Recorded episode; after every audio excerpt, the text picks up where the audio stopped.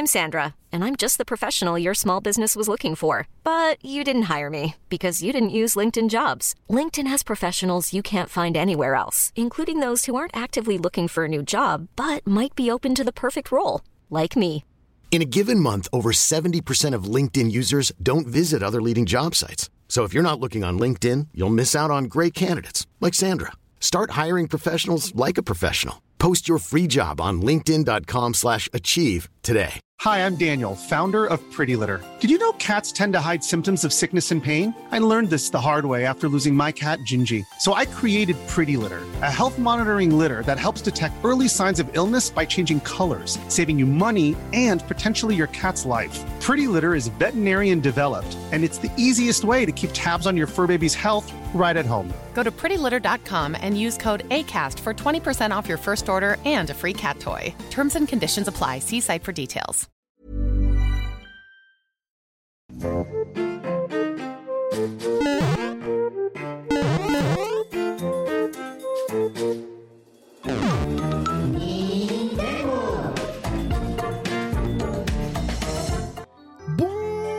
Tous et bienvenue dans l'antre d'Ensex, ravi de vous retrouver pour les Nintendo, votre podcast émission consacrée à l'actualité Nintendo, épisode numéro 23, nous sommes mi-février 2024, c'est formidable et je suis en compagnie aujourd'hui de Borvo. Bonjour Borvo. Bonjour Ken, Comment ça va? Ça va bien et toi? Eh bien écoute, euh, très très bien, hein. ça fait plaisir de te revoir dans l'émission pour 3 quatrième fois déjà. Ça fait plaisir d'être de retour dans cette émission.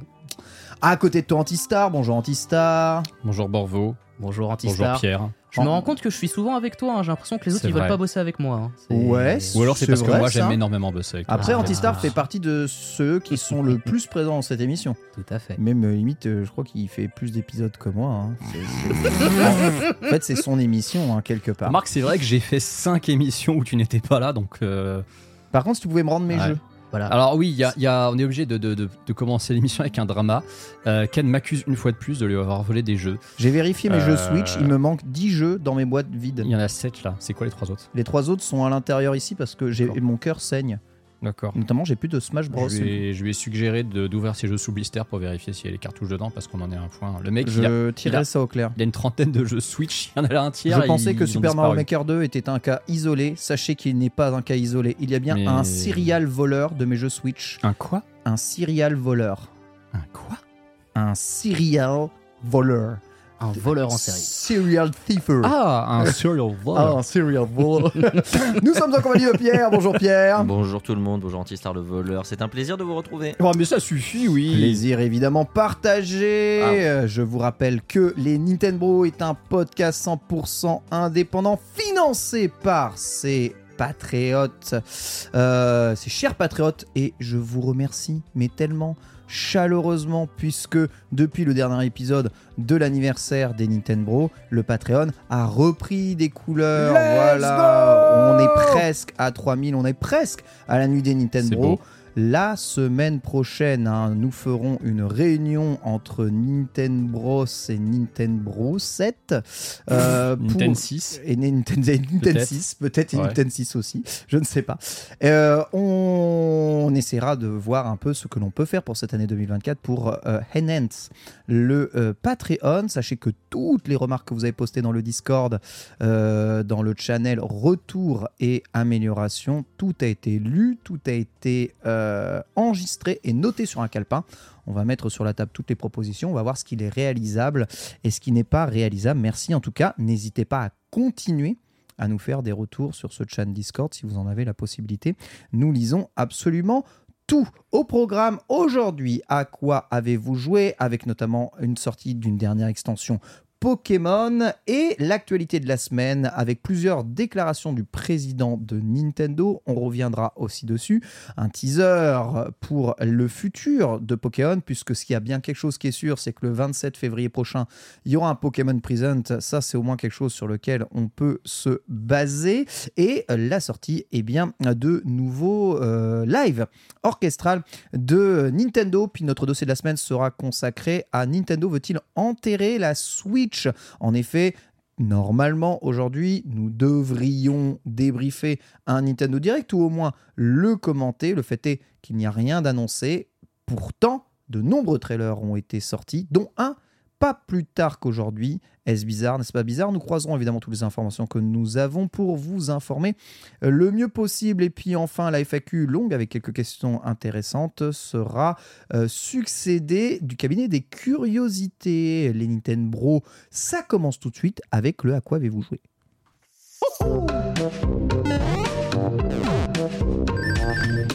Et en direct de Kyolombe, je vais commencer, une fois n'est pas coutume, si vous, euh, ça ne vous dérange pas, puisque je vous l'avais promis la semaine dernière, mais euh, j'ai euh, lancé et joué à Golden Sun, ici même, comment ça s'appelle? Sur Switch Online. Sur Nintendo Switch Online, tout à fait. En japonais, c'est quoi? Ogon no Taio, il me semble. hein. Oh, t'as joué avec le filtre écran GBA. Oui, j'aime bien. T'aimes pas? Qui est pour, qui est contre? Hein Dis-moi. pas spécialement d'avis. T'as pas spécialement d'avis, on replace ce Borvo, ne t'en fais pas. Pas d'avis. J'ai essayé les deux, je trouve le jeu trop. Les pixels sont trop gros sur mon Ah, écran 1080. ouais. Je pense que je pourrais y jouer sur ma Switch Lite en 720p euh, sans ce filtre, mais j'arrive pas. euh, Sinon, je trouve le jeu plus agréable avec le filtre, euh, le filtre GBA. Ah, la Switch Lite pour des jeux comme ça, c'est littéralement une GBA XL. hein. Et ouais, c'est un peu, C'est un peu ça. euh, hein. C'est un peu ça. Et moi, j'ai joué sur écran, du coup. Euh, du coup, moi, ce jeu-là, je l'avais commencé un tout petit peu, mais il m'était tombé des mains parce que je l'avais jamais acheté et que c'était juste, euh, eh bien, un ami qui me l'avait passé. Et du coup, j'ai pu expérimenter un peu euh, ce qu'il en est du jeu.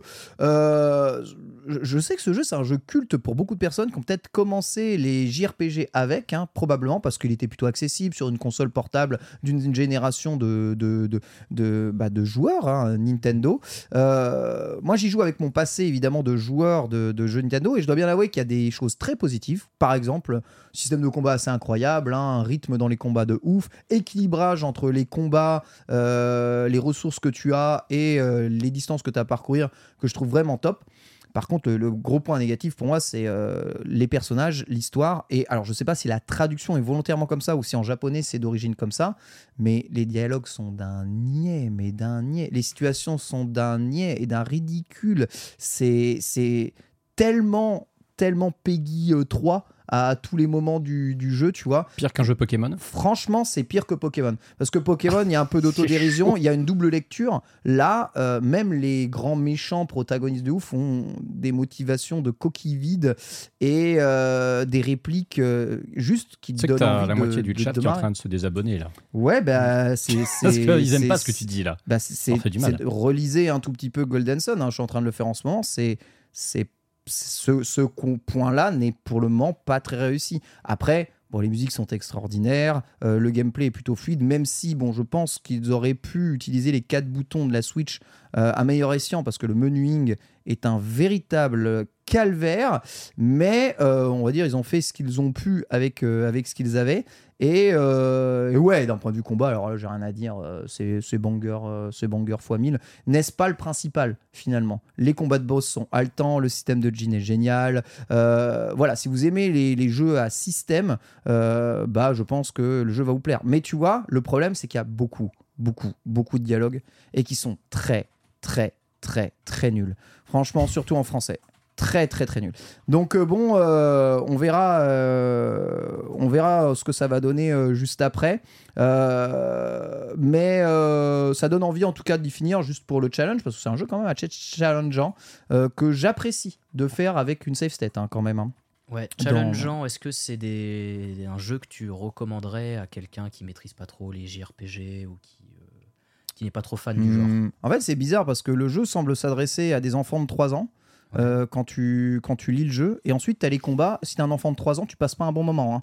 Euh, donc euh, si t'as jamais joué au JRPG je pense pas que c'est ça qu'il faut c'est pas avec Golden Sun que tu dois commencer hein, sincèrement hein. commence avec un truc où les dialogues se passent un peu plus vite et un peu plus smooth. En fait, c'est l'anti-Pokémon. C'est-à-dire que les combats sont complexes, Ouais. Euh, et si t'as jamais joué un, un tour par tour, tu vas être largué. Par contre, le scénar euh, est complètement gnangnan et plan-plan. Il n'y a, même pas de- y a même pas de deuxième lecture possible. euh. Bah écoute, je sais pas, je suis pas au bout, mais je vois déjà euh, le grand méchant. Con- en fait, concrètement, euh, concrètement, pour les gens qui n'ont méchant. jamais joué, c'est quoi le pitch de, de, de Golden Sun? Le pitch de Golden Sun, euh, c'est euh, tu as des, euh, des pierres élémentaires voilà, qui euh, établissent l'équilibre en tout cas du monde. Et puis euh, un jour, euh, avec un vieux sage qui est censé être, tu vois, euh, triple doctorant en, alchimie et en magie, euh, tu vas aller piller ces pierres parce que wow, c'est rigolo. Et euh, il y a des méchants qui te voient les piller. euh, ils veulent les pierres parce que ça donne du pouvoir. Voilà, une fois que les pierres sont récupérées, il y a des jeans dans le monde. Tu récupères les jeans et ça fait le système de combat. Et après, tu cours après des phares pour euh, rallumer la lumière afin de rééquilibrer euh, les forces dans le monde. Globalement, c'est à peu près ça l'idée. Euh, mais euh, bon, c'est classique, mais c'est juste les personnages qui sont pas non plus très ouf. On te demande très très souvent une réponse entre oui et non, qui ne change rien. En fait, euh, dans le jeu, mais on te demande quand même oui ou non, histoire de, de dire que tu agis un peu en tant que personnage principal qui ne parle pas. Mais euh, c'est juste ça, tu vois, juste pour lancer le jeu et avoir les premiers combats, il faut laisser des tonnes, des tonnes, des tonnes de dialogues, de dialogues, de dialogues, de dialogues. de dialogues. Et les dialogues sont pas très bons, et même l'intensité dramatique du début, parce que le début est dramatique, hein, en vérité. hein. Bitel en avait parlé, je crois, la semaine dernière, il Ouais, me c'est- semble. Normalement, c'est censé être terrifiant, mais euh, pff, bah tout est. c'est- c'est- trop dur de voir l'implication euh, émotionnelle dans, dans, dans ce genre de jeu-là, avec euh, la façon dont c'est raconté et la façon Mm. dont le rythme des dialogues est fait. Enfin, toi qui aimes Persona, tu vois, si jamais tu, tu, tu juste tu t'attardes sur les dialogues de ce jeu, je pense que tu vas Ouais, je un vais pas trouver ça ouf. Mais bon, c'est pas grave. C'est le seul défaut, je pense, du jeu. Le reste est très bien. Et moi, vous savez, ce que j'aime, c'est les systèmes dans les jeux. Euh, en plus, il y a des petites énigmes dans les donjons, euh, façon un peu Alundra, euh, genre des casse-têtes à la con, façon arène Pokémon. J'aime bien aussi ce genre de truc-là. Donc ça me pose pas de problème. Pas de map, cela dit, dans le jeu. Donc si vous êtes du genre à vous perdre, bonne chance. Hein, parce que les donjons sont spécialement pensés pour que tu aies choisi entre droite et gauche. Gauche est un cul-de-sac. Droite est la bonne solution. Voilà. Et si tu vas à un cul-de-sac, tu tapes trois combats et tu reviens. Voilà. C'est vraiment pensé pour ça. hein. Donc, euh, il y a pas mal de labyrinthes euh, qui sont assez terribles. On a quelques frises de caméra, ne vous en faites pas. On va essayer de gérer ça du mieux possible. C'était aussi la sortie de l'extension Pokémon destinée de Paldea. Voilà, euh, qui, eh bien, vient d'arriver. Alors, vient d'arriver. Oui. euh, Elle date un peu en vrai. hein. Hein, voilà, c'est ça. Elle date un peu, donc en fait, il y a sûrement quasiment plus rien de disponible. Euh, il me semble pas que ce soit oui, ce trailer-là. ouais. C'est pas le bon trailer. Ouais, c'est pas le bon trailer, mon très cher. Ouais, je Pierre. pense que Pierre est en train surtout de corriger les problèmes de caméra. Ouais, je pense aussi, mon pauvre, balancer le- mon pauvre Pierre, là, avec les caméras qui sont, qui sont un peu chiants. Euh, je sais pas si tu arriveras à mettre du coup. Je sais pas si je t'avais mis le lien. Je crois que j'ai peut-être pas mis le lien dans le, dans le, dans le chat ou alors que je me suis complètement Si, si, trompé. t'as mis un lien euh, vers une vidéo YouTube. j'ai mis un lien vers euh, une vidéo YouTube. T'es en galère, Pierre Dis-moi. Hein, si... Ouais, il se passe quoi là? On a plus de, on a plus d'image, on a plus de. Bonjour? Oui. Ah oui, d'accord. reviens tout de suite. Je reviens tout de suite, il dit. Regarde, il est en train de tout fermer. Bon, c'est pas grave. De toute façon, on a, on a l'image, on a le son. Là, c'est le trailer de Promenade. On en parlera probablement un tout petit peu. Juste après, c'est la balade de euh, Pierre. Donc voilà, j'ai ouvert quelques cartes. Comme j'ai pas de, de, de caméra, euh, je peux pas vous le montrer. La particularité de Destiny de Padella, c'est qu'il y a plein de shiny dedans. En fait, je crois qu'il y a en tout, il y a 80 cartes dans la collection, 90 cartes. Et en revanche, je crois qu'il y en a quasiment près de 300 en tout dans le dans, dans l'extension qui euh, eh bien, sont disponibles, c'est-à-dire qu'il y a quasiment que des cartes alternatives. Les shiny, c'est des alternatives. euh, Il y, a, y a des full art, il y, a des- y a plein plein de cartes qui sont en dehors de, de la série. En fait, il y en a trop. Il y a plus de cartes en dehors de la série que dans la série elle-même de cartes, ce qui rend les trucs assez euh, terribles dans le truc. Voilà. J'ai fait une petite ouverture. Vous voyez en bas à droite ici, il y a un, un pomme, euh, un pommote comme en shiny. Donc ils ont les petites étoiles, les shiny. Donc c'est rigolo. Tu peux avoir des shiny dans, dans, dans le jeu. C'est c'est des trucs qui fait toujours plaisir. Et voilà. Et là, je tire le pomme euh, full art. Regardez, qui est toujours magnifique. hein. Sincèrement, d'un point de vue artwork, euh, machin, les cartes Pokémon, c'est du rodé de malade mental. Merci Pierre. Si seulement les jeux pouvaient être aussi beaux que les cartes. Ouais, franchement, bah c'est sûr. Bah, faudrait aussi des- ce pomme d'ailleurs. faudrait déjà qu'il soit peut-être en 2D, c'est peut-être plus facile aujourd'hui de rendre les Ouais. jeux un peu, un peu, un peu stylés, mais ouais, c'est une carte que pas mal de personnes ont eu. Alors moi, ce qui est bien, c'est que j'ai le double effet qui se coule parce que non seulement j'ouvre les cartes, mais en plus après j'ai les codes.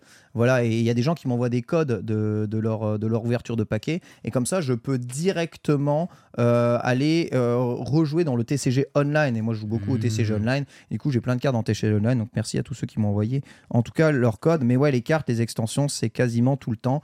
Voilà, euh, sachez que là, c'est une extension vraiment pensée pour qu'il y ait des shiny à l'intérieur. Donc, si vous aimez un peu les cartes Pokémon shiny, qui, je pense, prendront tout de même un tout petit peu de valeur, n'hésitez pas. Allez-y. Antistar, à quoi tu jouais cette semaine?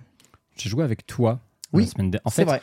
je, je vais parler d'un jeu auquel on a joué littéralement une heure après la fin de la précédente émission. Ah, Parce que, alors déjà, je crois que d'ailleurs les notes sont sorties. hein. On a complètement oublié de Ah, le, ça y le est signaler. Il me semble que les tests sont. ouais. Oh, d'accord. C'est Mario vs Donkey Kong, dont on rappelle qu'il sort ce vendredi euh, Oui, sur Switch, c'est le remake du jeu GBA. Euh, Ken comme moi, on vous avait parlé de la démo du jeu, mais euh, il y avait de la coop. Et la coop en question, eh ben, figurez-vous que euh, l'avait pas testé, donc on s'est dit tiens bah on va regarder un peu, euh, on va regarder un peu comment c'est. Euh, donc déjà la coop, bon bah vous jouez Mario évidemment et le joueur 2 joue Todd. Et euh, bah, en fait ça crée une deuxième clé littéralement sur chacun des niveaux. Et du coup, le deuxième joueur doit aller chercher sa propre clé, sauf que euh, la clé, pour le coup, il n'a pas besoin de la porter, il n'a pas besoin de la tenir, elle l'accompagne littéralement euh, avec. euh, elle vole en fait en fait, avec Ouais. toi. Mais tu es obligé, pour finir le niveau, d'avoir les deux clés. Et en plus, tu dois les, Dans les- voilà, les mettre dans l'ordre. C'est-à-dire que c'est d'abord Todd qui doit effectivement euh, mettre sa clé dans la serrure, ensuite Mario. Euh, Donc le, vrai- cop, le cop a un vrai intérêt du coup. en vrai, la coop a un vrai intérêt parce que c'est des niveaux, quand on les connaît déjà, je pense que c'est un jeu, c'est super intéressant de le faire en coop parce que si on connaît le jeu, on va pas forcément se laisser surprendre par les énigmes, mais si on le fait en coop, ça crée une énigme supplémentaire systématiquement. Et du coup, bah là, je pense que euh, ouais, le jeu en vaut la chandelle en, en coop. Donc on rappelle dans le jeu il y aura plein de niveaux inédits, Mm. notamment on va le voir dans notre dossier parce qu'on va en parler euh, du jeu dans, dans notre dossier et euh, 130 niveaux en tout, euh, sachant que le jeu nous on l'a trouvé euh, beaucoup plus facile que la version GBA. hein, du coup, puisque avoir le perfect est plus simple, il n'y a plus le système de score et il n'y a plus de dégâts. il n'y a plus les dégâts de chute. Ça, on l'a vérifié. euh, Il n'y a même pas de stun en fait. On a, on a essayé de tomber de vraiment très haut, euh, genre de le- l'équivalent de deux écrans. Il n'y a plus aucun dégât de chute dans ce jeu. On rappelle, et c'est une question qui a été posée dans le chat et je pense qu'elle sera posée dans les commentaires, il n'y a pas de coopération en ligne. Le jeu est Exactement. offline, c'est uniquement du local pour la coopération du, du live. Oui, est-ce que avec du coup le mode euh, Todd, c'est pas destiné à un public euh, justement pour jouer en coop avec quelqu'un peut-être qui s'y connaîtrait un peu moins dans le jeu vidéo ou par exemple celui qui jouerait Mario, quelqu'un qui a fait le jeu à l'époque sur GBA et par exemple aujourd'hui jouer avec son enfant ou le, le petit frère ou le, le cousin euh, qui jouerait Todd du coup. Ouais, c'est. Alors, non, parce qu'il faut jouer Oui, aussi bien en fait. Faut savoir jouer. Hein. Ah oui, il faut jouer aussi bien, hein, euh, parce que c'est tout aussi dur de traverser avec Todd qu'avec Mario. hein. Ouais, parce que. Todd, et en plus. euh, Tu peux te rebondir dessus l'un l'autre. En plus, tu peux faire du travail d'équipe. hein. C'est-à-dire que tu peux te Mmh, servir de Mario pour aller plus haut avec Todd hein, et faire les mouvements spéciaux, dont le double saut euh, sur la tête de Mario. Donc, il y a vraiment des plateformes inaccessibles. Je pense qu'à deux, euh, le speedrun, il est insane hein, du jeu. hein. Ouais, c'est ce que j'allais dire en fait du coup, de la manière dont vous en parlez, le mode coop c'est presque un, un jeu totalement différent du mode solo. Yes, et Todd a une peu- plus petite hitbox, donc il peut se faufiler à des endroits que Mario ne peut pas. Oui, effectivement, il y a des moments tu peux passer sous des passages. Bah, tu vois, les, les niveaux où il y a les, les mini Mario mécaniques, là, euh, c'est des niveaux où tu te dis, bah, avec Todd, déjà, est-ce que, est que les mini Mario vont suivre Todd? Ils ne suivent vraiment que Mario, mais par contre, Todd peut passer à des endroits où passent les mini Mario. Donc, il y a moyen, euh, notamment, d'activer parfois certains interrupteurs auxquels Mario n'a pas accès. Je pense que on sera agréablement surpris de voir à quel point ils ont vraiment bien travaillé la coop, parce Ouais. que le level design du jeu est quand même très précis C'est pour vrai. euh, que les énigmes puissent pas être pétées. C'est vrai. Et donc, il a, je pense, fallu adapter Todd et ses propres énigmes à chacun des niveaux tels qu'ils étaient. Alors, peut-être qu'ils ont retapé un ou deux trucs. Euh, il y a eu 17 sur JV quand même, hein, Mario vs Donkey Kong. 17 Ouais, il a eu 17. Et J'avais Ah vu oui. Metacritic était dans les 80. je Ah oui, crois. donc euh, c'est 16, c'est un jeu euh, normal bien, 17, c'est un peu plus. hein. Ça veut Chez- dire qu'il y a quelque chose en plus. Chez dans le. JV, le barème euh, 17, ça veut dire excellent. Ouais. Et 16, c'est très bien. On a vu que le jeu gâche, cache des choses en plus, euh, je C'est c'est pense. possible, c'est possible. Euh, Déjà, j'ai vu le nombre de niveaux qu'il y a dans le jeu. Enfin, tu vas voir, euh, c'est dans le dossier, c'est- c'est c'est craqué. Donc, euh, on verra un peu le, on verra un peu ce que ça va donner. En tout cas, Euh, tu voulais nous parler de promenade. Oui, voilà, Promenade qui est un jeu qui a une autre démo euh, disponible. Alors, c'est un jeu pour le coup, je vais faire gaffe à ce que je dis. Je vais me baser en fait sur la démo parce que c'est un jeu que j'ai depuis un petit bout de temps euh, que je fais sous, sous embargo. Mais euh, la démo étant dispo, on peut en parler. On peut parler au moins de ce a sur la démo. C'est mignon. C'est un jeu voilà, qui avait été révélé, je crois, dans une euh, conférence Devolver, il me semble, hein, comme d'innombrables jeux indés et d'innombrables platformers. Et euh, bah, c'est vraiment pour le coup un jeu qui vaut surtout le coup d'être fait sur Switch, encore une fois. Euh, même si toujours peur quand je vois ce genre de jeu indé en me disant, bon, sur toutes les plateformes, ça va être à 60 FPS et sur Switch, ça va être à 30, ça va ramer du fion et tout ça. Euh, en fait, le seul petit défaut que je trouve pour l'instant à ce jeu, de ce que j'ai fait, c'est qu'effectivement, il porte bien son nom. C'est plus une balade, balade, que de l'explora- que du platformer. euh, c'est du platformer exploration. Faut pas s'attendre, en tout cas pour ce que j'ai vu, à du platformer à challenge. Toi, tu veux de l'énervement, toi? Bon, pas forcément, pas forcément. Moi, j'aime tous les types de platformers. J'ai, enfin, t'as des jeux, bon, c'est, c'est du platformer, oui, non, mais un jeu comme, euh, comme Gris, par exemple, tu vois, c'est entre guillemets un platformer, mais c'est un jeu très contemplatif. On est beaucoup plus près d'un Gris que d'un, que d'un Céleste, par exemple, tu vois, sur, euh, sur Promenade. Mais après, après, voilà, c'est uniquement le début euh, que, je, que je juge. Mais ça sortira sur, euh, sur Switch très prochainement. Ça sort le 23. Ça sort sur tous les supports. Et il y aura une version physique. C'est Red Art Games qui est euh, un, autre, un autre éditeur français, un peu comme Just for Games, qui, qui le sortira en boîte. Et ça pourrait en vrai être une des bonnes petites surprises indées de l'année, je pense. Oui, parce que justement, en termes de jeu de plateforme, il, bah, il passe sur Switch après Mario Wonders. Du coup, C'est dur de passer que, après voilà, Mario Wonder, en toute façon. ça. Après n'importe quel Mario. De toute façon, on va voir, hein, il y, a, il y a pas mal de jeux qui vont souffrir de cette comparaison et on va, on va Ah. aussi euh, le, le constater parmi les derniers trailers ici. hein, bah, sauf si, euh, comme le dit Antistar, du coup, si c'est un jeu beaucoup plus basé sur l'exploration que le challenge, du coup, il peut tirer son épingle du jeu face à un Mario Oui, bien Wonders qui était beaucoup plus Oui, challenge. Bien euh, sûr, voilà. bien sûr, bien sûr. Enfin, oui, après, le challenge de Wonder, il est relatif. En tout cas, je pense qu'il est vraiment. enfin, on, on en, on en a déjà parlé beaucoup, mais il est vraiment relatif à. Tu joues à Mario ou tu joues pas à Mario? Ah, j'ai fait Mario Oh. Wonders, je l'ai fini. euh, Ouais. euh, voilà. Enfin, C'était pas par- particulièrement à toi que je posais la question, mon Ah, très cher Borvo, mais merci euh, d'avoir répondu. En fait, tu vois, c'est la question, on se pose. Si tu joues à Mario, euh, Mario Wonder, ça va. Tu joues pas à Mario. Euh, Mario Wonder, tu dois quand même apprendre des trucs qui paraissent évidents pour tous les joueurs de Mario, Mm, qui le sont ouais. pas, et qui rendent quand même le jeu euh, Bah, on l'a vu avec Sunday. particulièrement compliqué. Ouais. Le, le- le- le cas de Sunday est super intéressant parce que tu vois, tu as, des gens qui se foutent un peu de la, la- la gueule de Sunday là-dessus. et Je trouve ça dommage. C'est que son, son cas est très révélateur des joueurs qui pourtant jouent à beaucoup de jeux vidéo mais qui sont pas habitués à la 2D. Mm. Et il y a vraiment un truc qu'on oublie, surtout nous, euh, les gros boomers là, qui avons été élevés à la Super Nintendo, c'est à quel point le défilement 2D n'est pas naturel pour tout un tas de Je gens suis pas d'accord avec toi. qui ont grandi avec la 3D. Ah bah, Je suis pas d'accord avec toi. alors, Bah, moi, je me sens pas, pas- inclus pas dans gérer- l'exemple ouais, des gros ne- boomers qui ont grandi avec la Super Nintendo. Et pourtant, oui, la, la 2D, je maîtrise un peu, justement. J'en C'est parlerai plus facile, dans un c'est plus facile de maîtriser la 2D. hein. t'es pas un gros boomer, toi, Borvo Non. Ah non. je suis de la même génération que Sunday et Beatle. quoi. C'est vrai, Ah, c'est là, vrai, là. c'est vrai. Je suis pas d'accord, tu es anti-star. Je trouve c'est que normal, je jamais trouve- d'accord de toute façon. C'est pas vrai, ça non plus. Je suis pas d'accord avec ce que tu viens de dire. Euh, non, je trouve que c'est beaucoup plus simple les jeux en 2D de manière générale euh, à prendre en main. En tout cas, tous les jeux où il n'y a pas de gestion de caméra, je les trouve toujours plus simples à gérer que des Mhm. jeux avec caméra gérée. Même si tu as grandi avec des jeux de caméra, même si tu as grandi avec Minecraft et tout ça. Surtout quand c'est des- la caméra, que c'est pas forcément première personne, et, et- etc., etc. Placer la caméra où tu veux pour savoir exactement regarder. C'est pas très instinctif. Après, tu me diras peut-être qu'il y a toute une génération de, de joueurs qui ont grandi avec Roblox aujourd'hui qui euh, vont être faits. Mais souvent, Roblox, les, les- les- les jeunes joueurs, ils jouent euh, sur mobile ou Mm. euh, ils, jouent euh, sur, euh, ils jouent sur PC, tu vois. Donc, euh, c'est de la gestion de caméra à la souris qui a rien à voir avec la gestion de caméra à la manette. hein. C'est peut-être plus effectivement un problème de périphérique de jeu. Ouais. C'est plus, Mm. ils ont du mal avec un pad parce qu'ils n'ont pas l'habitude avec un pad, effectivement. Ouais, c'est ça. Oui, exact- jeunes exactement. Voilà. Là, là, je suis d'accord avec toi, tu vois. Là, c'est le truc, c'est jouer avec un pad. C'est bon, on va être d'accord. Peut-être que c'est ça le vrai- Saint-Valentin. C'est peut-être ça le truc de boomer. Jouer avec un galoche avant la fin de Ah, mais- l'émission. Sincèrement, jouer. Non, mais alors, peut-être pas, mon cher Bordeaux, peut-être pas. Mais euh, non, mais c'est vrai que c'est peut-être ça, effectivement, le truc de, le, le truc de boomer.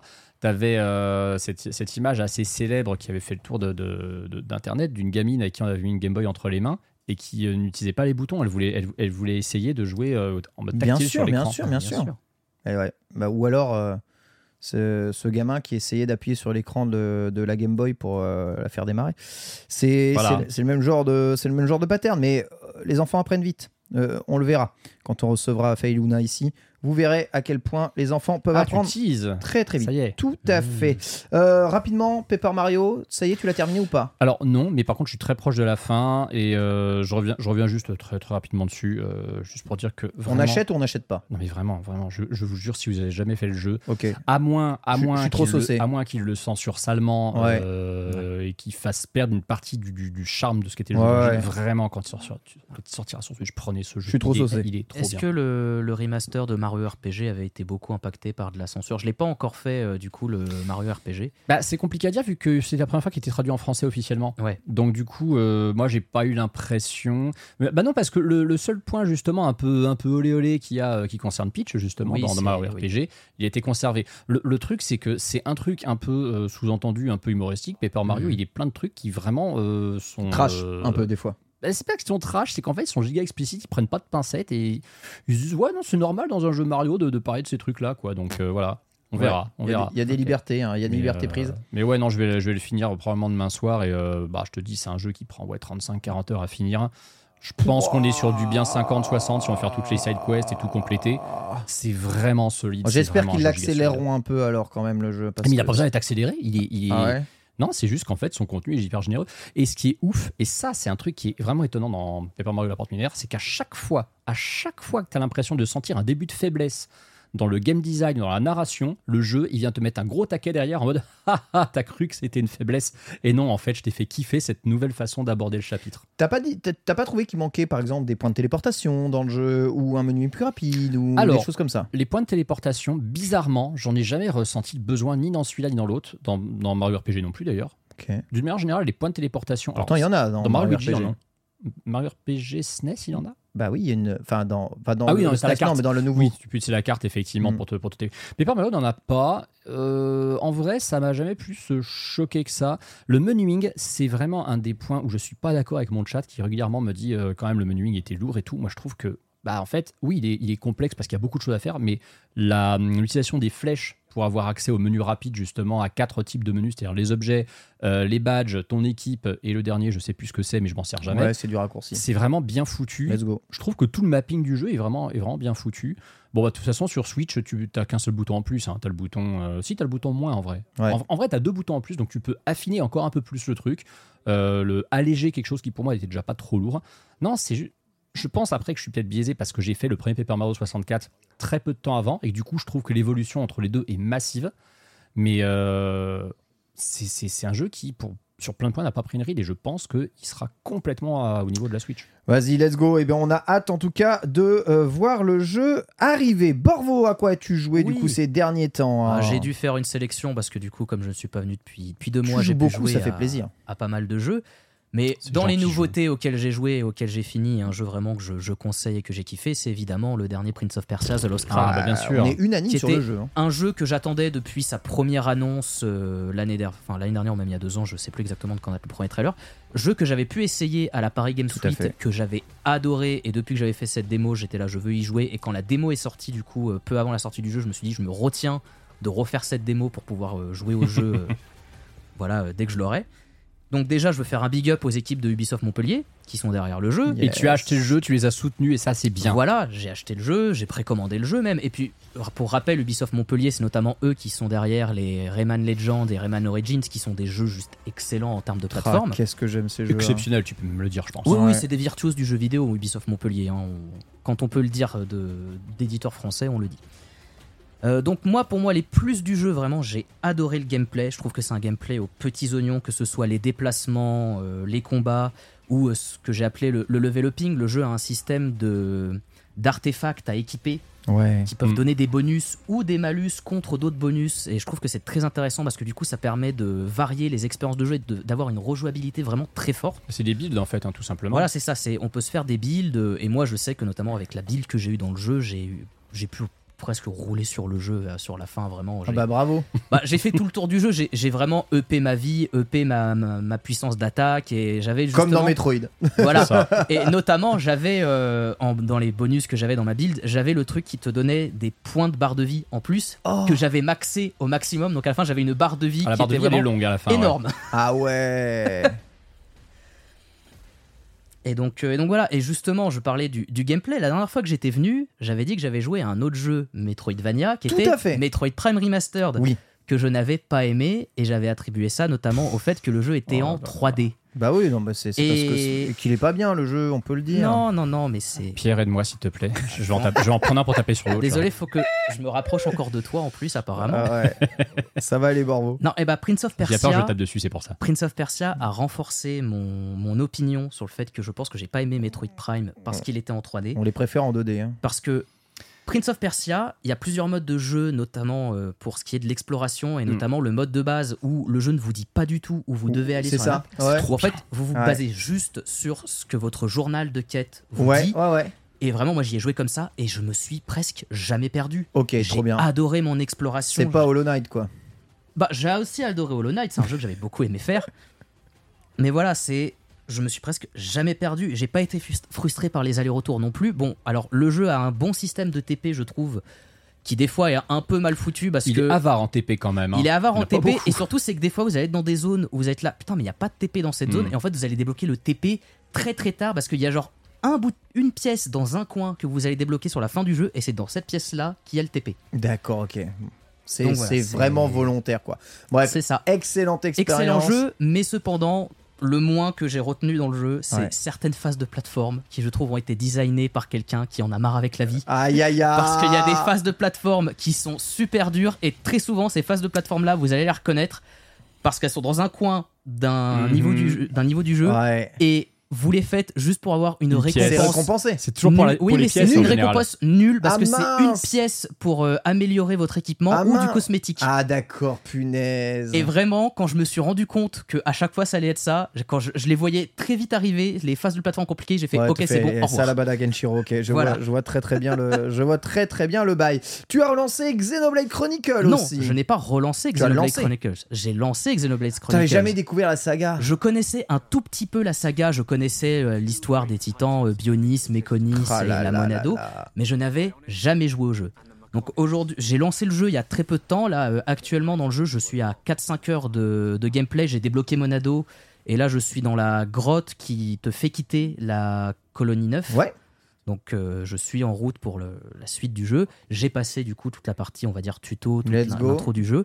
Et j'adore. Tu tartines. J'aime beaucoup l'ambiance, euh, j'aime beaucoup les musiques, j'aime beaucoup le gameplay. En fait, c'était la chose qui me faisait le plus peur dans euh, si j'allais aimer le jeu ou pas. Ouais, ouais, je comprends. C'était ce gameplay qui est un mélange un peu d'action RPG, mais tour par tour. Et de, ouais, c'est c'est ça, c'est un peu MMO action. Voilà, pour ceux qui connaîtraient pas le, le- le gameplay du jeu, C'est en ce qui me fait, fait peur dans Xenoblade. le... quand vous attaquez un ennemi, le jeu crée une zone de combat Oui. où en fait vous n'allez pas attaquer vous-même le- les ennemis, en fait vous allez activer des compétences parce que vous ne contrôlez qu'un seul personnage de toute votre clique, vous contrôlez, euh, vous pouvez contrôlez pas forcément le héros avec la monado, vous pouvez jouer un autre Oui, personnage tu peux jouer qui tu en veux. tant que chef d'équipe. Bien sûr. Et en fait, vous allez pouvoir gérer ses compétences à lui qui sont utilisables et après elles se rechargent dans le temps, elles ont un cooldown, euh, voilà.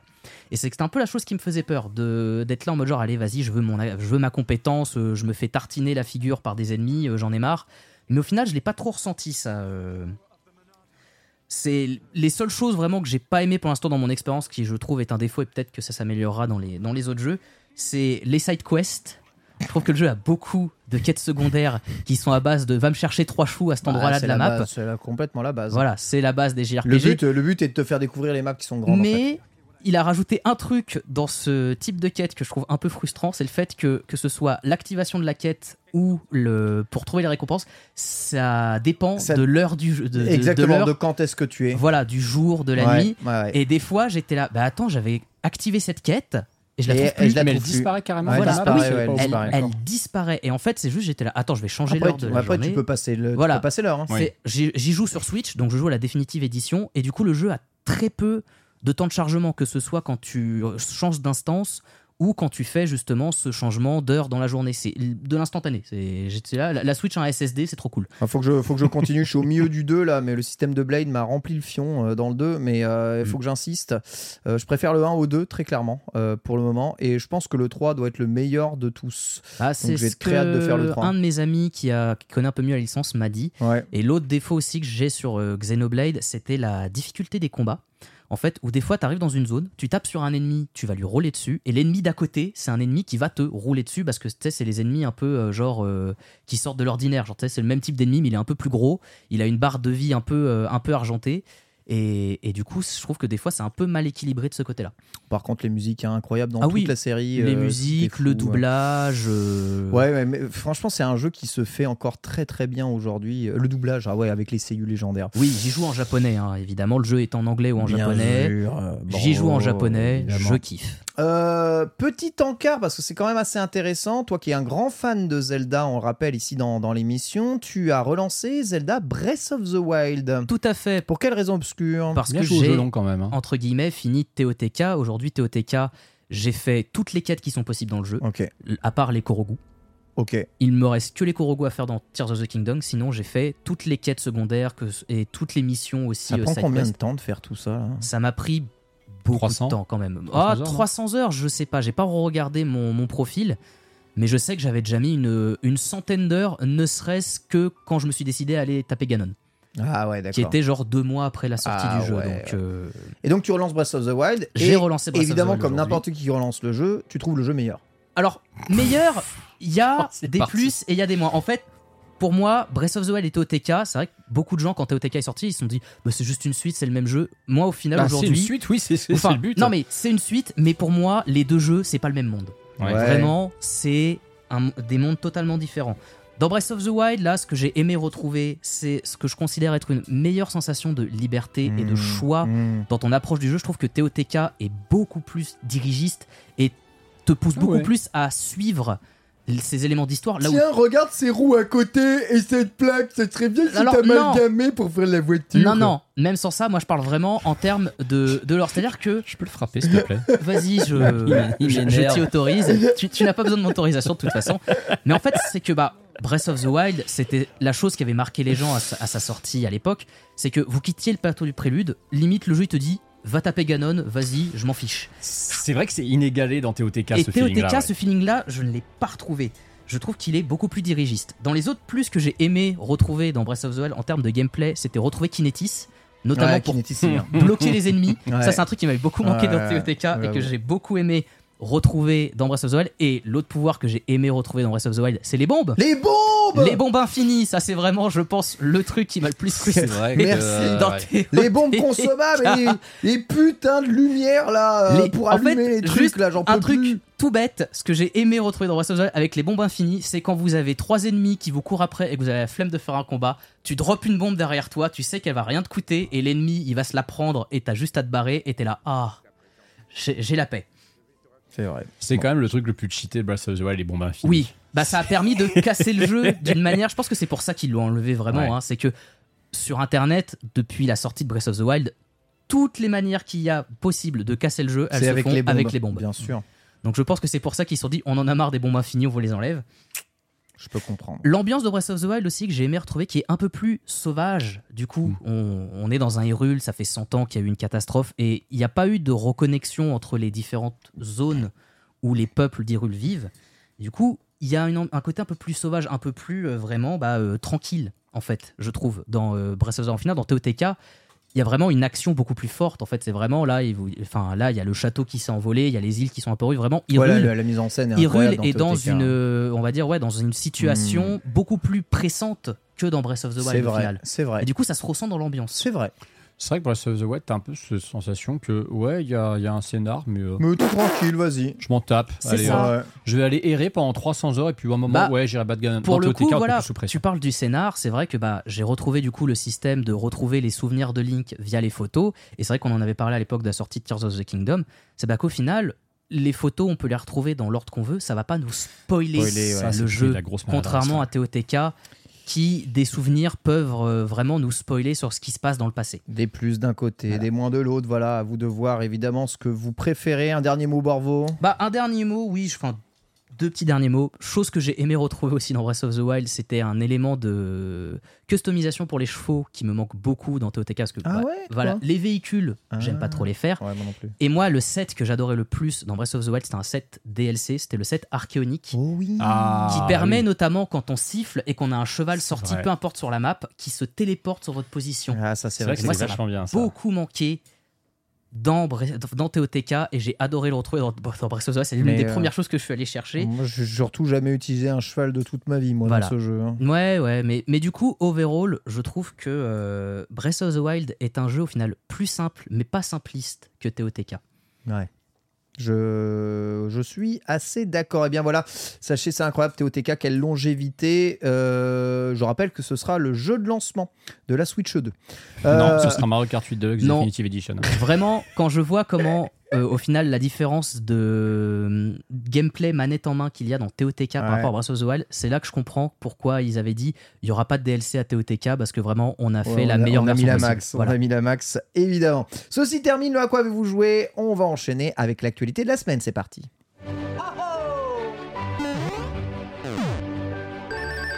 Actualité formidable où euh, Dieu a parlé et euh, tu as écouté Dieu, euh, mon très cher Antistar. J'ai écouté euh, les déclarations de Furukawa Sensei, Ouais. effectivement, euh, que nous a rapporté Nintendo, mais avec sa magnifique traduction. On va vous lire ça rapidement.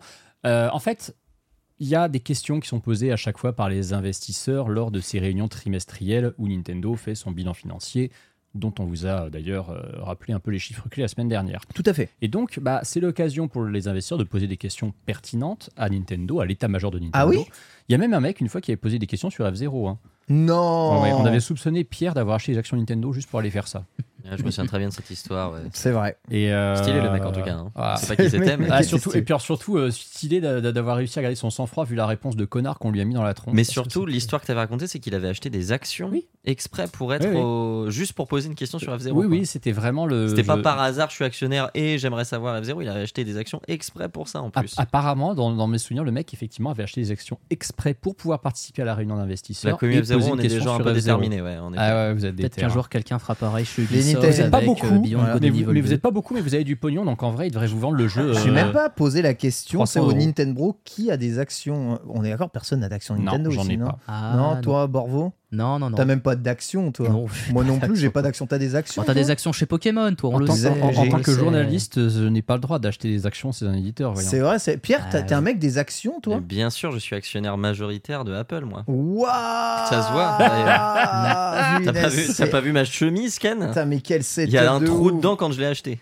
Putain, mais ce truc des actions, je crois que c'est un truc, euh, c'est un truc, c'est pas très français. hein. Ah, si, oh bah Alvin nous expliquerait que Ah. les, les actions c'est le futur et qu'il faut absolument investir, mais Bernard Euh, Arnault vient d'entrer au capital de Webedia, donc euh, Formidable ça y est, c'est Ça donne envie de- D'y revenir à d'acheter des Webedia actions. Voilà. Ouais. bientôt Euh, chez Webedia, on sera tous en Louis Vuitton. Formidable. Euh, Qu'a-t-il dit Euh, Qu'a-t-il dit Il a dit euh, Chaque jour, nous menons notre business dans un grand, avec un grand sentiment d'urgence. Les transitions de génération dans le jeu vidéo ne sont pas une tâche facile. Comme nous avons souvent connu des difficultés dans le passé à la suite d'une console s'étant bien vendue, donc il assume le cycle Nintendo. hein, euh, il, est, il est officiellement canon. Il a dit qu'ils ont des difficultés à chaque fois qu'ils doivent succéder à une console qui s'est bien vendue. Merci. Il dit Nous ne partons jamais du principe que notre position actuelle est solidifiée. Cela dit, c'est un très bon raisonnement. De plus, notre activité est constamment soumise à une concurrence féroce. Alors, oui, même si, Alors, euh, même si dans leur domaine, je me demande c'est qui leur concurrence. Le mobile, frérot. Le Bah, mobile, ouais. Le Alors, mobile. hein. le mobile est aujourd'hui le marché émergent Les des handhelds consoles portables, voilà, le Steam Deck et le Steam compagnie. Deck, tout Ouais, ça ouais. qui, je pense, va devenir quelque chose de beaucoup plus fort parce que, au final, PlayStation ont sorti le portal, mais il y a des rumeurs comme quoi ils ont envie de sortir une, Une vraie Vita console 2. portable. Euh, Xbox aussi, apparemment, réfléchirait à rentrer dans ce marché-là. Donc, je pense vraiment que là, Nintendo. Non mais c'est très bien parce que tous, ceux, tous qui testent les consoles portables comme ça hein, de, de ce type, Mm. ils achètent tous une Switch à la fin tellement C'est vrai. tel- tellement dire j'aimerais bien un truc qui, qui marche de temps Mm. en temps quoi. Et puis à la fin, ils achètent Deux Pokémon heures. Violet. Voilà, c'est ça. est génial. ça les pousse ça les pousse à downscale, tu vois. Il dit également lorsque nous adoptons une perspective plus large et regardons le divertissement dans son ensemble, ce qui montre bien que Nintendo s'intéresse à ce que font les autres, nos concurrents ne sont pas seulement les autres jeux vidéo, mais également diverses autres formes de loisirs, ce qui en fait une industrie très difficile. Et ce qui est intéressant à la fin, il dit tout cela rend encore plus important de continuer à proposer des propositions uniques qui font de notre marque un choix attrayant pour les consommateurs. Donc la politique de Nintendo n'a pas changé. C'est on veut se démarquer, on veut faire quelque chose qui est original. c'est normal parce que sinon oui là pour le coup Y a c'est logique. euh, Il n'y a pas de volonté de Nintendo de se dire tiens allez on va à nouveau concurrencer euh, Sony euh, sur leur terrain. Non, c'est on veut toujours faire quelque chose qui se démarque parce que c'est comme ça qu'on réussit, c'est comme ça que ça pas marche. trop original, je Ah. vous en supplie quoi. Oui, c'est ça en fait. La Wii U, ils se sont démarqués, c'est comme ça qu'ils ont cartonné. Au Ouais, final, enfin la Wii plutôt, la Wii Ouais. ils se sont démarqués. Oh, la Wii U, La ça Wii U, s'est démarqué aussi, Bah, mais assez démarqué, mais la Wii U, ça marquait aussi un peu un retour à vouloir avoir des grosses licences et des jeux euh, comme ça. Et au final, c'est ce qui les a fait aussi un peu plomber. Quoi. Alors je vous rappelle que Nintendo a déjà déclaré que c'était plus trop ni Sony ni Microsoft hein, le problème euh, majeur de Hmm. concurrence hein, aujourd'hui. hein.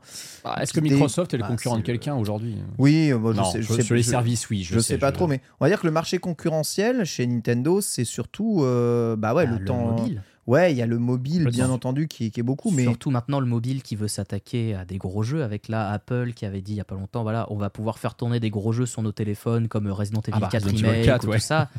Donc voilà, Apple peut devenir un gros concurrent à Nintendo euh, pour la prochaine génération. Alors moi, sur le marché, ouais. question, Ouais, Pierre. Excusez-moi. Ouais. C'est, enfin, vous trouvez pas ça quand même étonnant comme ton pour un mec comme Furukawa de parler comme un patron de PME ah, on a bah, l'impression que- oui, bah, On- c'est- on a- Enfin, là dans le message, on a l'impression qu'il faut absolument qu'ils prennent Nintendo, un virage ça a toujours été- parce qu'ils ont tout C'est approuvé. petit artisan Nintendo. alors, c'est- alors, tu- C'est bienvenue, la modestie japonaise. Non, bien- mais- bienvenue chez Nintendo. Non mais ça fait un an que je fais ça. Là, je trouve que le ton est, est particulièrement, euh, on va dire, instable comparé à d'habitude. Alors, il y a ah, mais toujours ce côté, bon, on a tout approuvé, on a tout à faire. Ah mais, là, euh, c'est ils prennent jamais rien pour acquis, c'est la, Ah, c'est la mentalité de Ils ont leur plus grosse trésor depuis que ça existe, et là ils te parlent comme si euh, il fallait absolument prendre un virage. Ouais, mais parce que, exactement. Parce qu'ils sont conscients, je pense, de leur incapacité à enchaîner les succès.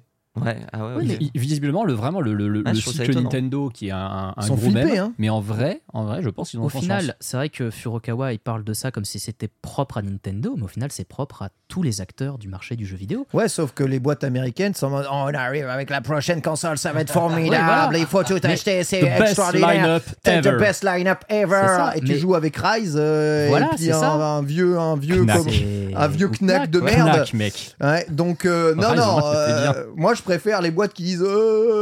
Ah ouais, non mais je suis on d'accord avec faire, toi. On va faire de notre mieux, Je mais suis tout à fait euh, d'accord si avec on toi. chie, euh, on est mort quoi. Bon, enfin, bon, Nintendo, euh, ça, ça va peut-être aller hein, quand même. On va pas pleurer pour eux, mais j'aime bien être dans la philosophie de toujours essayer de faire le meilleur et peut-être d'essayer de proposer quelque chose. Maintenant, ce que je veux, c'est pas trop de folie, parce que là, trop de folie chez Nintendo, ça fait souvent des consoles gimmicks de merde. Et ça, Mm. j'aime pas ça, tu vois, les consoles gimmicks de merde. Ah oui, et justement, c'est c'est bien pour ça que moi, j'ai pas aimé la Wii d'ailleurs. Ouais, la Wii, Oui. mais même, même, tu vois, là, je viens de re- repasser sur mon catalogue DS 3DS. Mhm. DS 3DS, Ah, c'est blindé de jeux à gimmick. Hein. Aujourd'hui, oui, bien c'est trop chiant. Et surtout, même si les jeux sont pas basés sur le gimmick, tu es obligé d'allumer le deuxième écran. Alors ça. que souvent, il sert à rien du tout, tu vois, dans, dans 90% des jeux. En fait, tu te retrouves avec une console avec deux écrans où tout pourrait se faire avec un de façon très tranquille. Donc en fait, oui, je- parce que souvent, des fois, sur la DS, t'avais sur ton deuxième écran, t'avais au final le menu option en fait. mais c'est ça. sans menu ça. option. Mais c'est exactement ça. Enfin, des raccourcis suffiraient pour tout faire. Voilà. Donc, euh, ouais, c'est c'est toujours un peu chiant et, euh, et peut-être euh, peut-être qu'on n'a pas besoin de ça.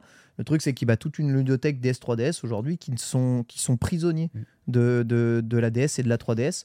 Et je pense qu'ils mériteraient de prendre leur envol ailleurs, sur une machine beaucoup plus, euh, on va dire, inclusive, tu vois, qui puisse tourner vraiment partout, que ce soit sur la télé, que ce soit en portable, etc. etc. Donc, à voir en tout cas ce qu'ils vont faire. Mais euh, le- la Wii U avait ce, ce problème-là, tu vois aussi. Donc, euh, Il va falloir qu'ils fassent leur propre Game Pass. À Ouais. Mettre sur tous les téléviseurs Non, et sur tous les devices nomades. Ça, je pense pas que c'est quelque chose qui Non, risque d'arriver longtemps. Mais par contre, euh, voir un jour Nintendo débarquer sur d'autres supports que leur propre machine, ça, c'est quelque chose qui peut être envisageable. Et même très très vite, à mon avis, si jamais la prochaine machine se plante. En effet. Euh, Borvo euh, Des petits chiffres de dingue là pour, euh, oui, pour la voilà, bah, Switch. je pense que vous en avez déjà abordé euh, la plupart la semaine dernière. Il y a, il y a un chiffre qui est intéressant, c'est la répartition des ventes de Switch. Oui, c'est notamment pour ça que je voulais en Mm. parler de ces chiffres-là. C'est que évidemment, bah, Nintendo a sorti récemment les chiffres dans ses rapports annuels, voilà. Donc, dans les chiffres qui datent, enfin, qui sont en date de décembre 2023, euh, en résultat, on a par exemple de la part de Nintendo qui nous disent qu'en revenus cumulés totaux pour la console de la Switch sur la période mars 2017 décembre 2023, on est à 77,6 milliards de dollars de revenus. Quand Ce même. qui représente en pourcentage 92% des revenus totaux de Nintendo. Je suis content qu'ils disent C'est-à-dire revenus totaux à chaque fois. Sur, sur 7 ans, la Switch représente 92% des revenus de Nintendo. Et je trouve ça énorme. Et encore, encore, si on avait arrêté ça à mars 2023, je pense que ce serait pire. Parce qu'avant Oui. le film, à mon avis, on est plus sur du 95%. Je trouve ça énorme. Le Tout problème de ça, c'est que tous les œufs sont dans le même panier. C'est ça qui craigne un peu ça, oui, tout à fait. C'est effectivement, si la Switch s'était plantée, là, on serait dans une situation euh, catastrophique. Ah bah je crois que Reggie Fils-Aimé avait dit que la Switch c'était un make or break hein, pour Ah Nintendo. oui, c'est ça. c'est- bah, Ça se euh, voit de toute façon, ne serait-ce que dans le concept de dire on fusionne euh, la console de salon, la console portable, et voilà, on y va. Mais ils n'ont pas réussi le virage mobile en essayant pourtant d'y faire des jeux. hein. Donc, à fait. C'est Tout à compliqué. fait, hein. tout à fait. Et l'autre, c'est la, ré- ouais, la répartition du nombre de, des versions de Switch. Oui, voilà, donc au total, depuis la sortie de la Switch, il y a eu 139,36 millions de consoles vendues. Et si on éclate ces chiffres, ça donne 92,98 millions de Switch classiques, Classique. 23,19 millions de Switch Lite. Ok. Et pour la Switch OLED, c'est le même nombre que la Lite. Let's C'est go. 23,19 millions. Ça veut dire qu'il y a autant de gens qui ont acheté la Switch OLED que la Switch Lite. Et je trouve cette stat folle. C'est marrant, effectivement. ça montre par contre du coup que la OLED c'est mieux vendu parce qu'elle a le double de durée de vie de la Lite. Exactement. Tout Elle à fait. La Lite a le double de durée de vie de la OLED. Oui, voilà. C'est ce La que tu Lite- Euh, oui, pardon. La. Lite est plus ancienne, mais effectivement, la Lite c'était vraiment un public niche. C'était vraiment euh, le. Enfin voilà, c'était. Moi, je- c'est la 2DS de la Switch, la Lite. voilà, hein. c'est ça. C'est Perso, je milite à mort pour la Lite, mais depuis des années, je pense que, sincèrement, pour une grande partie de la population, c'est la meilleure Switch possible. Bah, pour le Oui. budget, euh, tout ça, ouais, je suis d'accord, mais moi, c'est vrai qu'en final, en portable, aujourd'hui, bah, moi, je veux ma Switch OLED, en fait. Je veux mon écran OLED. euh, Ouais, mais tu raisonnes, tu raisonnes comme quelqu'un euh, qui a la télé disponible tout le temps, tu vois, chez lui. Non, justement, comme je te dis, jouer à la Switch en portable. Bah, alors oui, je suis d'accord que bah, t'as pas la portable, télé elle, tout le elle- temps, elle voilà. est grosse et lourde, hein, la Switch. hein. Ah, je suis Non. pas d'accord. Euh, Parce Je que toi, t'es super grand et costaud, mais moi, je suis tout petit. Bah, regarde, moi, je suis du même et gabarit que toi. tu vois. euh, Je fais de mais la Borbo, baston, tu fais du catch, s'il te plaît. euh, Voilà. Calmez-vous. Eh, toi, tu fais de la baston. C'est ton Voilà. domaine de prédilection. Avant de faire du vélo et de chasser des Pokémon, là. Mon petit frère, qui fait une tête de plus que moi, Ouais. Lui, euh, je lui ai offert une Switch à Noël. Tu sais comment il m'a remercié? Il l'a m'attends. pour acheter une Game Boy. Quoi Voilà, déjà, déjà. Donc ça, un petit message à mon petit frère, d'accord? Et ensuite, tu sais ce qu'il a fait? Ce- Il- a vendu le Pokémon jaune que tu lui as lâche- offert Non. Ah Il- bon. Non, parce qu'il adore vraiment la Game Boy, il est vraiment trop trop fan. Il a acheté une Switch Lite et il a dit mais en fait, c'est ça que je veux. Moi qui suis fan de la Game Boy, de la Game Boy Advance et tout ça, la Switch Lite, c'est parfait. Elle est pas trop grande, elle est, C'est pas ça trop lui lourde. offrir, en fait. J'ai j'ai moins de mal à y jouer. Donc il a acheté la Switch Lite Pokémon euh, BDSP là. Et euh, il joue sur Switch à, au jeu Switch que là-dessus. Il dit euh, c'est pas grave, moi la, la télé je joue euh, dans mon lit, je joue un peu sur mon bureau. La Mhm. transporter c'est plus simple. La prise en main je la trouve meilleure. Et pourtant il est plus grand et il a des paluches, il a des paluches d'artisan hein, mon frère. Donc il préfère la Switch Lite. Et j'en connais hein, qui préfèrent cette petite Switch Lite. Et quand tu mets, tu vois, t'as pas besoin, t'as pas besoin de foutre la télé à ton gosse, tu vois, dans la chambre. Oui, Une- je suis d'accord. une Switch Lite Animal Crossing, est-ce que t'es pas le meilleur Est-ce que est-ce que t'es pas bien dans la vie, franchement Ah oui. Qu'est-ce qu'il te peux. faut de plus? Une Switch Lite OLED Une Switch Lite OLED, ouais ça j'avoue. Ça veut l'écran l'écran est dégueulasse, mais un enfant s'en rend pas compte. Et mon petit frère non plus. C'est c'est vrai que la Switch Lite OLED, moi, j'ai j'ai- j'ai régulièrement. Elle est pas euh, chère. Ouais, j'ai j'ai régulièrement dans les Nintendo dit, euh, même dans les Amiibo à l'époque, qu'une Switch Lite OLED, ça serait quand même pas déconnant. Et avec le recul, je suis en train de me dire qu'effectivement, c'est c'est- ça viserait qui en fait? Parce qu'effectivement, les gens qui veulent une OLED, Personne, oui personne. les gens, les gens qui C'est veulent jouer vrai. sur écran OLED sont des gens qui sont peut-être un poil plus, allez, je vais oser le mot, technophiles. Oui, il y a quelques utilisateurs Oui. de consoles Nintendo qui sont Et technophiles. les technophiles, ils mettent de l'argent pour rien. Ils mettent, ils mettent de l'argent pour rien, ils ont besoin d'un truc qui est peut-être un peu plus polyvalent. Le joueur qui utilise une Switch Lite, il est complètement OK avec les compromis techniques, il s'en tape d'avoir le meilleur écran possible. Surtout quand ta Oui. console de cœur c'est la Game Boy. Mais hein, quelque bien. chose que j'ai vu dans le chat, et c'est vrai qu'on peut en parler, avec lequel le joueur de Switch Lite ne serait pas d'accord, c'est le moment où il a un stick drift. Ouais, mais franchement, le stick. Enfin, ça, ça c'est le. Enfin, sincèrement, bah, témoignez, témoignez-nous. Témoignez-nous. Avez-vous eu le stick drift sur, euh, le Switch, euh, sur la Switch Lite? Est-ce que ça vous est arrivé? Personnellement, je peux témoigner. hein. Euh, je l'ai eu sur ma Switch Lite jaune, tu vois. Donc, ça m'est arrivé. Regarde ton chat. Je regarde mon chat. Oui, oui, oui. Je l'ai résolu tout seul, sans aucun problème. Et mon stick ne drifte plus. Un recalibrage, c'est fait. Un petit coup euh, de, un petit coup comment d'huile de coude, j'ai envie de dire, et c'était réparé. Donc euh, la light hein, sur votre light, j'entends sur votre Oui, light. évidemment. Et, et c'est souvent dû bah, parce que vous laissez vos trucs traîner euh, n'importe où euh, et que ça prend la poussière. Donc oui, bien sûr, ça devrait pas arriver. Mais enfin, la- ma, ma Switch Lite, j'utilise souvent parce que je fais euh, tu sais, la deuxième version de Pokémon dessus. Donc euh, j'ai des, des centaines d'heures Mhm. sur la Switch Lite. Je- J'ai pas de problème de, de drift, j'en ai plus. Enfin, je l'ai eu, je, je l'ai patché, tu vois. Donc, Ouais. euh, donc euh, non, c'est pas de la faute du client, bien sûr que non. Évidemment, ça ne devrait pas arriver, c'est bien ce que je dis. hein. Je, je suis pas en train de, de répéter des choses comme ça. Je, je lis le chat qui est atterré. Euh, mais euh, Il a l'habitude en même temps. hein. ouais, c'est vrai. Je, je pense que cette console est plus agréable à prendre en main que la Switch classique. Ouais, bah après, c'est vrai que moi je suis biaisé. C'est vrai qu'avec les mains que j'ai, euh, même, le, même le PlayStation Portal, moi j'ai trouvé agréable en main. Donc, euh, Hum, Donc euh, voilà, faites, faites comme vous l'entendez. En tout cas, je sais qu'aujourd'hui, pour 180 balles, tu peux trouver des Switch Lite Hum. avec un jeu des fois. Oui, parce qu'elle est régulièrement quand même un peu bradée la Switch Lite. On sent que c'est Ouais. pas un succès fou. et Puis là, ils vont vouloir euh, en écouler les stocks. Vous vous Ah, souvenez, c'est mais- comme la fameuse 2DS qu'on Pourquoi ils recommandait à voudraient en l'époque. écouler des stocks? Ah, mais on sait pas, ça faudra peut-être écouter notre dossier la semaine. Ah. Voilà. Merci en tout cas pour ces chiffres. Voilà, battez-vous en tout cas, battez-vous hein, sur le chat, battez-vous, battez-vous, insultez-moi, il y a absolument pas de problème. Euh, le, je, ne faites pas dire ce que j'ai pas dit. Le joystick drift est une honte, d'accord, mais il n'est pas une fatalité, d'accord? Vous pouvez, vous pouvez le corriger, vous pouvez euh, repartir de- du stick drift et avoir eh bien un stick qui ne drifte plus. Chose incroyable, j'adore cette news, elle est super. Ah, mais moi, quand j'ai vu ça, j'ai adoré. Elle est super. Ouais, Sachez, euh, le saviez-vous? Il y a une langue dans Super Mario Sunshine euh, qu'utilisent eh bien euh, les habitants euh, Les de l'île, voilà exactement, les Pianta de l'île de. Delphine. Delphino, exactement. Eh bien, on a traduit cette langue.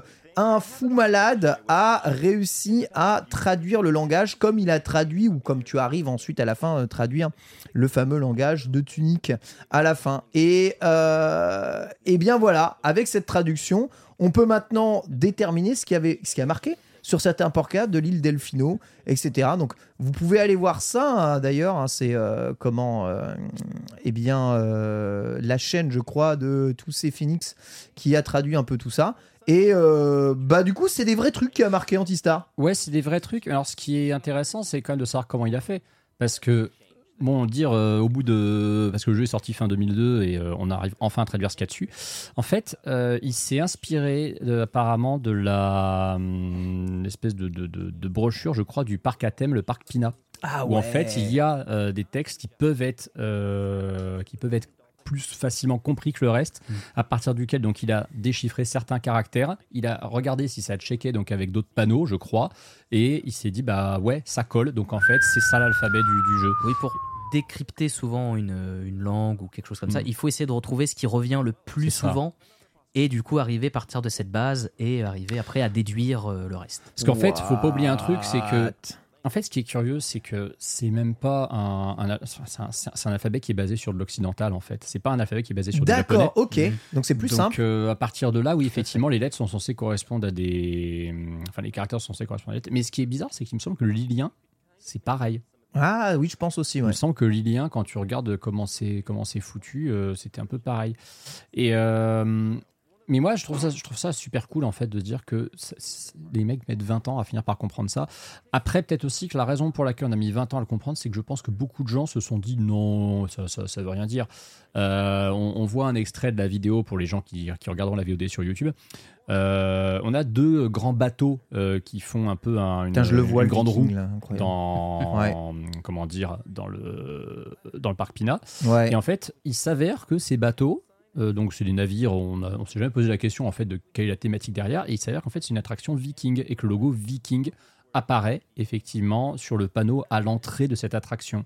Le, Incroyable. le Moi, du coup, je trouve ça voilà. très cool parce que ça veut dire que les Vikings existent dans le monde de Mario. Les Vikings qui sont complètement canons dans le monde de Mario, tout à fait. Et c'est c'est super cool. Et du coup, euh, bah en fait, tous les panneaux, effectivement, indicateurs d'informations qu'il y a dans le jeu, quand Mario les lit, euh, bah, c'est vrai qu'on se pose pas la question en fait de tiens, est-ce que ce que le jeu nous dit sur la petite bulle de dialogue, ça correspond à ce qui est marqué sur le panneau? Et en fait, si, ça, ça- correspond. Donc il y a une super vidéo euh, qu'on qu'on vous linkera éventuellement dans, le, dans la VOD qui, qui vous explique tout ça. Et moi, je trouve ça super chouette de se dire que même si ça aurait pu être fait plus vite, il y a toujours des secrets comme ça qui restent dans des jeux qui ont une vingtaine d'années. fallait vraiment se casser le cul, mais ça marche, c'est absolument incroyable. Et ouais, voilà, donc t'as le- l'alphabet occidental, voilà, qui est traduit. Chaque sigle correspond à un truc d'alphabet, donc c'est très simple. Et ça écrit de l'anglais quelque part. Donc voilà, Bad Gelato hein, pour, euh, eh bien, la petite boutique où tu remets les fruits. Voilà, La c'était petite paillote. la petite Mm. paillote. hein. C'était petit Easter egg. euh, J'espère en tout cas que ça vous fait plaisir. c'est toujours très agréable. Euh, petit indice disséminé au fur et à mesure du temps sur l'éventualité euh, d'un remake. De Pokémon très élevée quand noir même, hein. et blanc. Ouais, il y a Pikachu qui va s'associer à l'Empire State Building. Euh, voilà, euh, à partir du 27 février. Alors l'Empire State Building, vous le savez probablement, c'est un, un immense building au centre de New York. Voilà, vous pouvez aller le visiter et il y a toujours des thèmes un peu parce que c'est un vieux building hein, quand même au bout d'un moment. Et là, bah, il y a Pikachu qui arrive, qui est là, qui fait son coucou. Pourquoi est-ce que tout ça nous intéresse Parce que vous savez que le monde de Pokémon noir et blanc est basé sur l'Est des États-Unis et notamment que la ville centrale est complètement inspirée de New York. Et euh, bah, évidemment, on y voit certains buildings principaux voilà, qui eh bien, euh, dominent la ville. On peut même les voir de, de super loin voilà, de Manhattan. Et euh, voilà, voir euh, Pokémon arriver à New York, sachant qu'il n'y a pas d'événements Pokémon qui vont se passer à New York là bientôt. Le 27 février, c'est le Pokémon Day, puisque c'est la sortie de Pokémon euh, du tout premier au Japon et qu'il y a toujours un Pokémon présent là. Est-ce que de coup, il va y avoir des événements par rapport à la cinquième génération? On ne sait pas, mais bon, on le pressent. qu'on soupçonne, oui, parce qu'on a. En fait, bon, on- on va admettre sur Nintendo Direct, c'est pas qu'on s'est planté, c'est que finalement, Nintendo a rompu le cycle apparemment. Mais pour ce qui est des sorties de jeux Pokémon, ça fait maintenant 10-12 ans que le cycle de sortie, il est clair comme de l'eau de roche. C'est-à-dire, c'est un cycle de 3 ans. L'an 1, c'est la nouvelle génération. L'an 2, c'est la version définitive ou DLC. Et l'an 3, c'est un remake. Et comme les derniers remakes qu'on a eu, c'était ceux de la 4G, Mm. La prochaine génération à avoir droit à son remake, en toute logique, c'est censé être noir et blanc. Le donc la 5G. 27 février 2021, le Pokémon Present présentait Pokémon euh, Diamant étincelant, Perle scintillante et les premières images de Pokémon Légende Arceus. C'est ça. Et on, et on rappellera aussi que dans la logique de ce calendrier, c'est cette année, en 2024, qui est censé être euh, vraiment euh, le prochain remake de Pokémon. Puisque le précédent, c'était en 2021, c'était Diamant Perle. Certes, après, il y a Donc, euh, un voilà. exemple dans lequel il n'y a pas eu euh, de, de remake de fait, puisque entre la 3G, donc euh, Rossa, et la 4G, il y a eu un petit encart euh, de Mhm. libre où euh, c'est Let's Go qui était ressorti qui euh, à l'époque, euh, voilà, juste ici. Donc, euh, euh, on va voir si euh, la 4G emboîtera le pas, euh, la, la 5G emboîtera le pas sur la 4G. Euh, et surtout, quelle allure prendra le remake de la 5G Et est-ce que ça va faire double jeu, Mm. comme pour la quatrième génération C'est-à-dire qu'il y avait eu deux jeux sur la quatrième génération. Ou alors, est-ce que ça va être eh bien, Ah, oui. remake, suite, euh, autre chose? Parce qu'il va y avoir un Legends inspiré de la 5G, tu veux Ouais, dire en c'est ça. Est-ce qu'un Legends va apparaître? Est-ce que on va faire un remake de Noir et Blanc, sachant que Noir et Blanc est une histoire en deux ans, euh, Noir Blanc et Noir 2 Blanc 2, Mm. qui sont deux histoires différentes. hein. C'est pour le coup, c'est un des premiers Pokémon qui est vraiment différent, reprenant un peu la même gimmick que la première et la deuxième génération. Donc euh, deux ans plus tard, euh, que sont-ils devenus? Euh, Vont-ils faire un nouveau jeu? Vont-ils faire un remake de la première partie, de la deuxième partie? On verra, en tout cas, on n'en sait rien. Quoi qu'il arrive, je pense que si remake il y a, on va retourner sur un Pokémon euh, plus classique. Tu sais, en Mm. mode euh, les, les routes ouais. fermées, pas de caméra, tour par En tour, vue du dessus. en, en vue du Oui. dessus, rencontre aléatoire. Je pense que c'est Et. Chibi comme Depths, moche. Très probablement Chibi.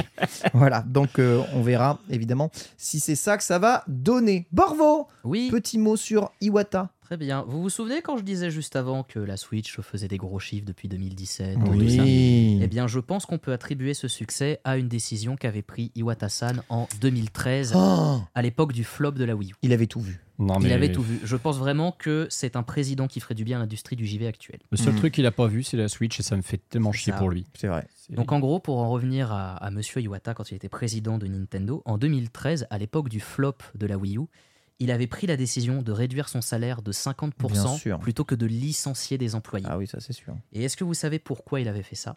Bah, je sais pas, pour pas licencier des employés, c'est Oui, quand même fort. Ah, il il, avait besoin raison. de monde pour travailler sur Non, les jeux. Il croyait que un Nintendo au complet avait une meilleure chance de rebondir après l'échec de la Wii U. Ah ouais. Citation qu'il avait donnée à l'époque Si on réduit le nombre d'employés pour de meilleurs résultats financiers à court terme, le moral des employés va diminuer et je doute que des employés qui ont peur d'être envoyés seront Putain. capables de développer des jeux qui pourront impressionner les joueurs du Mais monde entier. c'est pas possible. on, mais- sait- on comprend pourquoi il est mort à 50 ans. hein. Les, les meilleurs partent les premiers, c'est Mais toujours surtout, pareil. mais comment un pays comme le Japon, aussi euh, libéral, peut avoir des remarques comme ça dans ses entreprises? Ça n'a aucun sens. Bah après, c'est le PDG de la société. J'ai envie de dire, s'il a envie de cut son salaire pour s'assurer que Non, mais bien sûr, mais les gens, qui, il fait le ça, fait. qui fait ça ailleurs? Ah bah, personne.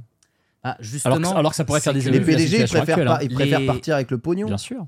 Ju- Justement, si euh, cette déclaration de M. Iwata est ressortie si récemment, c'est lié aux grosses vagues de licenciements Mm. qu'on a eu en 2023 et là en début d'année chez nos entreprises comme Riot Games et Microsoft avec Ouais. les licenciements chez Activision et, et Xbox. Ouais, ouais, licenciements qui sont soit liés Et à final- rien, soit liés à des rachats. Au final, il a eu raison parce que qu'est-ce qui a été l'héritage de cette décision qu'il a Hmm. prise à l'époque? Et ben de reporter tous les jeux Wii U sur la Switch.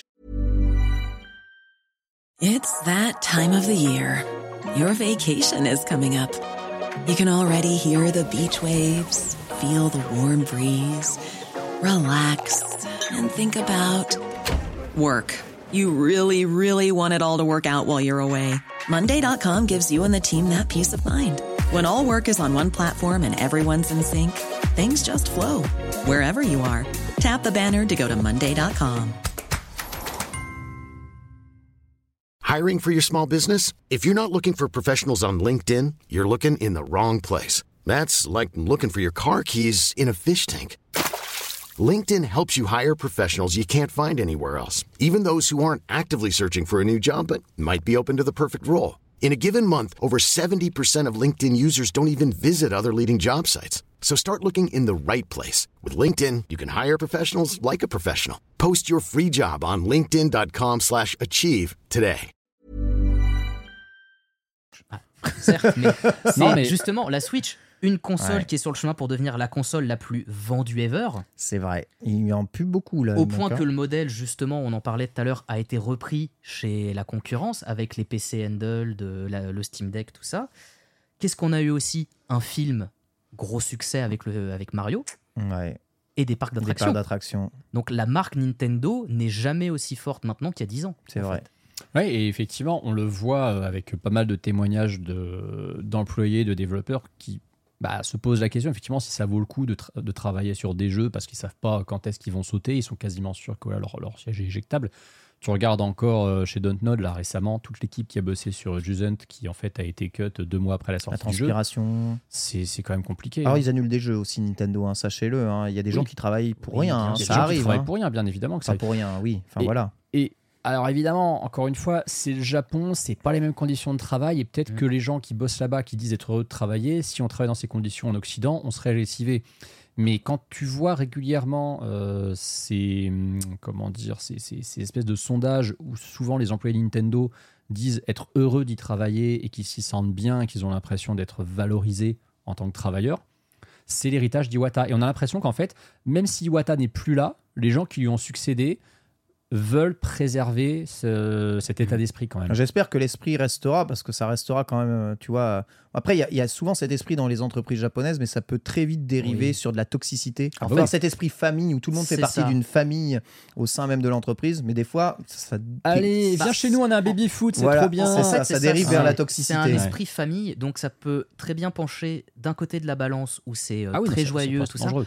Ou de l'autre où c'est très toxique en fait. Et j'ai l'impression qu'il n'y a pas d'entre-deux dans les Mhm. entreprises Je sais pas. japonaises. C'est peut-être le côté Kyoto-hit hein, de, de la chose. Hein. Florent Gorge nous en parle un peu. En tout cas, c'est vrai que, euh, oui, sur le papier, ça donne envie. Après, rassurez-vous, c'est aussi une putain Ah oui, d'entreprise voilà. japonaise où dès que tu veux prendre une décision, tu dois parler à ton N plus 1 qui parle au N plus 1 qui parle au N plus 1. Le, le mec dit off, flemme, euh, non. Et ensuite, ça redescend. Et trois semaines après, il n'y a rien qu'à bouger. Donc, euh, et c'est pour ça qu'on se retrouve avec des jeux qui ont 6 ans de retard. Mais Ouais. Voilà, Ou peut-être. des, des cas à la Everybody One to Switch. Exactement. Parce que mine de rien, on sait, que, on sait que ça a été un jeu dont le Voilà. développement Il y a des avantages et des inconvénients. En tout cas, c'est vrai qu'en termes de, de Son personne n'est parfait, pas mal. mais, mais voilà, je trouvais que avec la situation actuelle dans l'industrie du JV, avoir cette, euh, du coup, ce retour de ce qu'avait fait Iwata il y a 10 ans, je trouve que c'est vraiment une très bonne chose.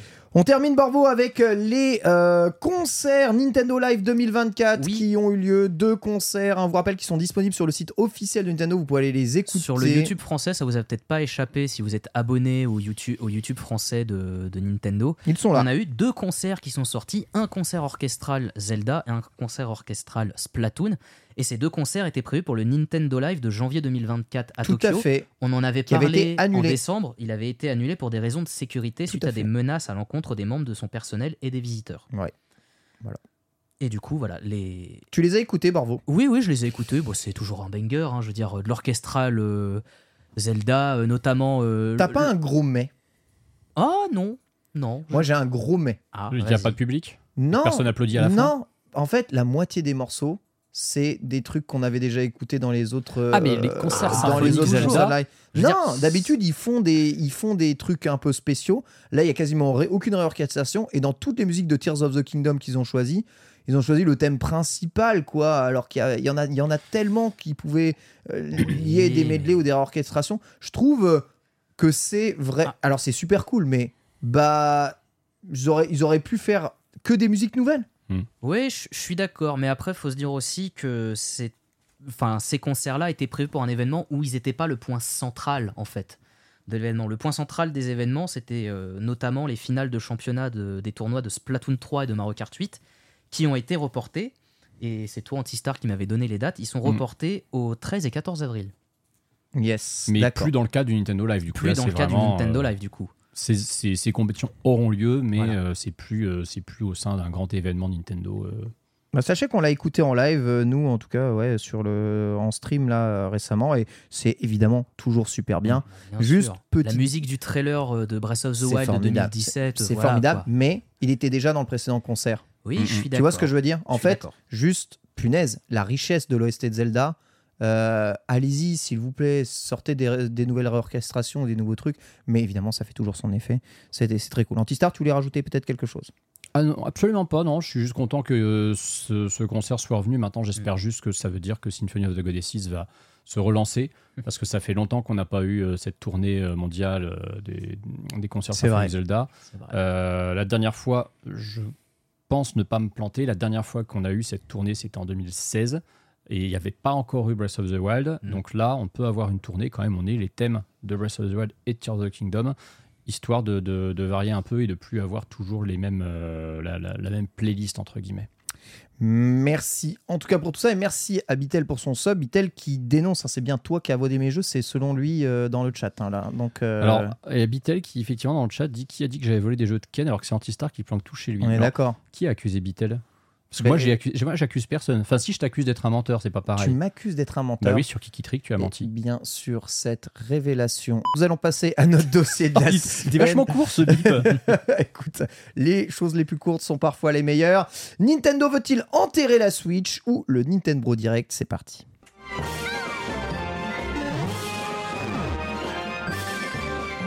Si comme nous, vous euh, décryptez l'actualité Nintendo depuis maintenant 4 ou 5 longues années, vous savez que Nintendo s'est réglé comme une horloge. Les Nintendo Direct, euh, c'est pas quelque chose qui pop au hasard au pif, ils ont des périodes données dans lesquelles eh bien, on se sent bien installé. Et quand les choses roulent, quand les choses déroulent, euh, la chronologie de Nintendo est quasiment euh, parfaite. Depuis la sortie de la Switch euh, en mars 2017, les Nintendo Direct ont eu lieu un mois après, puis le 8 mars, puis ensuite à chaque fois aux alentours du 14 février. Donc en 2019 c'était le 13, en 2021 c'était le 17. Bon, il n'y avait pas eu en 2020, vous comprenez évidemment tous et tous pourquoi. En 2022, euh, le 9 février, en 2023 le 8 février. Donc évidemment, nous on était là comme des cons, on s'est dit euh, aujourd'hui Nintendo Direct ou alors la semaine dernière, on sait pas. Surtout la semaine dernière. En, en vrai, tu sais que moi, euh, j'étais vraiment, mais vraiment convaincu qu'il y en aurait un le je 7. sais, j'ai entendu que tu as menti à tes viewers sur ton Je chat menti, Twitch. je n'ai menti à personne. J'ai juste. Il y a même engueulé les gens en disant mais vous comprenez rien, ça sera forcément là, c'est vraiment ne rien comprendre à Nintendo. Alors, je pense et que là, tu m'as là- confondu et avec là un autre youtubeur. Et là alors, hein Par Et contre- qu'est-ce qu'il a à dire Antistar? Ce que, ce que je veux dire, c'est que pour aujourd'hui, j'y croyais beaucoup moins. Euh, parce que vraiment, vu effectivement, euh, bah, déjà la, chronologie des années précédentes, euh, on avait eu un direct le 9 en 2022, un direct le 8 en 2023, donc bah, la suite logique, ça va avoir un le 7 en 2024. Euh, et surtout, et ça c'est vrai que moi au début, je n'y prêtais pas attention, mais il y avait vraiment beaucoup de gens qui signalaient, c'est que le 14, c'était quand même deux jours avant la sortie d'un de leurs jeux exclusifs, et Nintendo ne fait pas un direct deux jours avant un de ces gros jeux qui est censé monopoliser l'attention. Gros jeu, c'est un remake. Bah ouais, mais excuse-moi, vu la gueule du line-up cette année, euh, Mario vs Donkey Kong, c'est une grosse sortie hein, pour, l'instant. Ouais, c'est leur grosse sortie du moment. On va en Donc- parler. Donc ça, ça, ça, coll- ça collait pas super bien. Et je, vais, et, et je t'avoue que quand j'ai vu qu'il n'y avait pas de direct le 7, je me suis dit, Ouais, il y a peut-être une possibilité qu'il n'y en ait pas du tout en fait. hein. Pas de direct. Est-ce qu'il y a vraiment pas eu de direct? Vous vous êtes-vous baladé récemment sur les YouTube de Nintendo? Vous seriez surpris de voir ce que l'on a vu.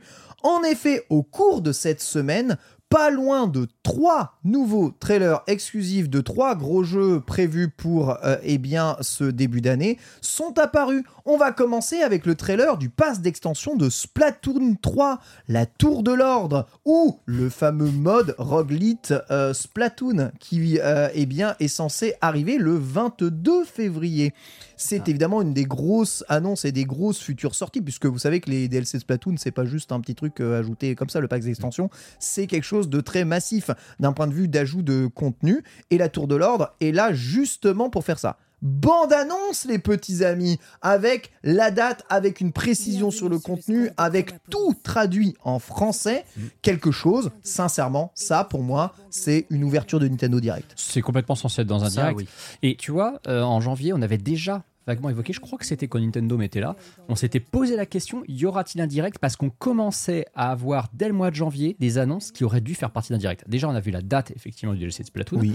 On avait eu un premier trailer euh, de nouveaux costumes de Peach. On va revenir sur le sujet après, mais on, a- on s'était dit, mais ça, c'est des trucs, normalement, on devrait voir ça dans un direct. L'annonce du concert Zelda, euh, du concert Splatoon, bon, c'était censé faire partie du Nintendo Live, mais à partir du moment où il avait été annulé, pourquoi ne pas avoir gardé ça, tu vois, pour un direct?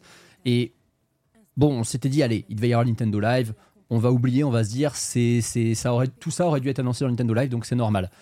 Mais plus tu avances, plus tu te dis, ils font beaucoup, beaucoup de communication sur des.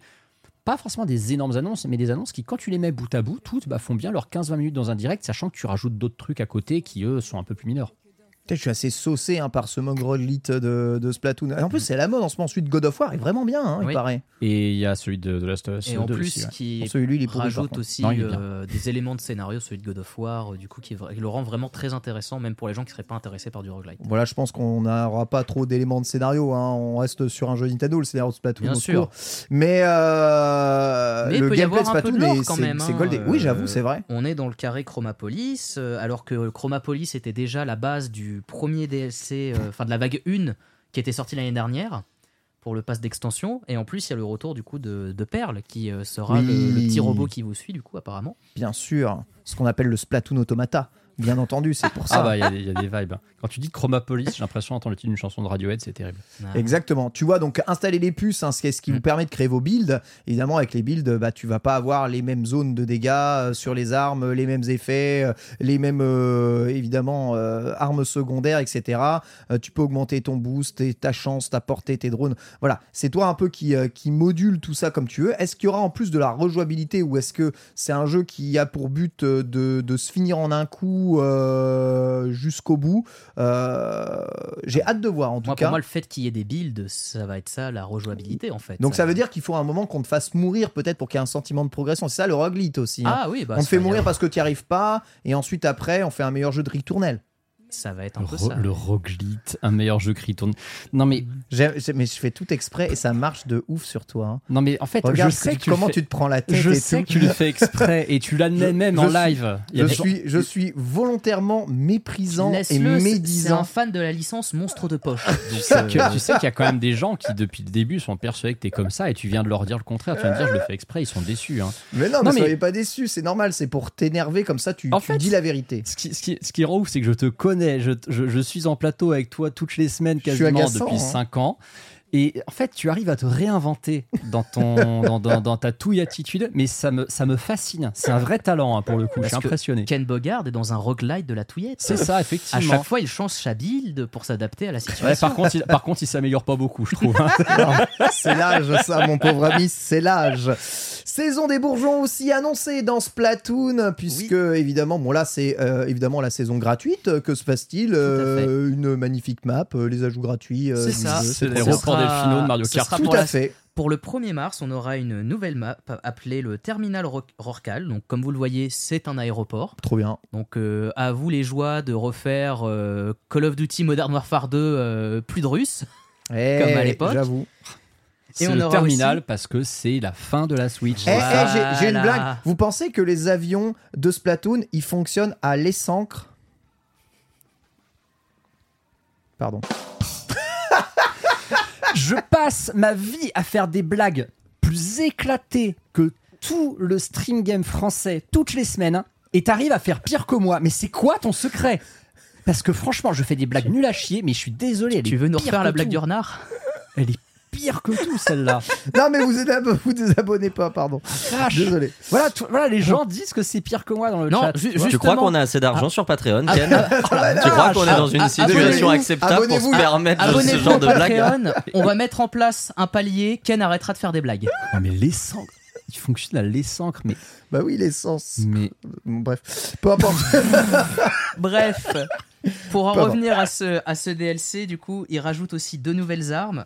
Donc un fusil, je vais pas me- m'amuser à redire les noms parce que bon, c'est des noms à, à dormir dehors. On dirait un patch note en plus. Voilà, mais un fusil que je trouve très drôle parce qu'en fait, il ressemble à une ombrelle japonaise Oui. et notamment qui peut se déployer en bouclier et qui peut être envoyé. Et je trouve ça très drôle. sympa. Il y avait déjà les parapluies qui pouvaient faire ça, et là en mode ombrelle japonaise, c'est vrai qu'il va y avoir en plus d'autres propriétés euh, Voilà, justement là-dessus. Et Donc, une autre arme qui est un espèce de double pistolet euh, dans une main en mode akimbo pour ceux qui ont joué au jeu Call of Duty. Voilà, vous avez eu un fusil dans chaque main. 22 février pour ce jeu, mais c'est pas terminé. Alors, 22 février pour la Tour de l'ombre, 1er mars pour le pour DLC le gratuit. DLC gratuit. Merci beaucoup. La tour de euh, Londres, merci ça, c'est un bon jeu de mots. Ça fait penser à la tour de Londres, c'est marrant. C'est vrai. Voilà. Alors que les sancres. euh, Pardon. hein. Non, mais les sancres, quoi. Je suis désolé, mais d'où t'as sorti ça? Et regarde, le patron vient d'augmenter. On, a, Putain. on est à, Bon, 2000 ok, bah, on est à comptez ça. 2900 dollars Eh par bah, mois. raconte, Alors, ça marche, Je rechange le palier. Ken fera du stand-up pour euh, Ah un je suis- certain nombre de- suis- d'abonnés au Patreon. Je suis un, je suis un stand-upper. Je dis que c'est pas tout. Le Nintendo Direct continue. Pas plus tard qu'aujourd'hui, nous sommes le 14 février, à l'heure à nous enregistrons cette émission. Nouveau trailer de Princess Peach. Oui, c'est l'un a- des jeux que j'attends le plus cette année. Bah, en même temps, il y a ah que ouais, ça. à ce point-là Donc, forcément. Eh bien, écoute, tu vas nous expliquer pourquoi, oui, mais mon toute très cher euh, c'est parce qu'en Ah. fait, le, le, le concept, en fait, les images de gameplay qu'on a eues me, me font beaucoup envie, en fait. Euh, Alors, tu peux nous Ah, passer c'est le bien parce que donc toi, t'as compris ce que c'est comme gameplay. Bah, Désolé. du peu que j'en ai vu, ça me ça m'intéresse en tout cas, tu vois, ça m'intrigue, ça me ça a l'air d'être un espèce de jeu un peu de enfin pas de combat mais d'aventure avec le décor qui serait une scène de spectacle, tout ça, voilà. Et je trouve ça super intéressant.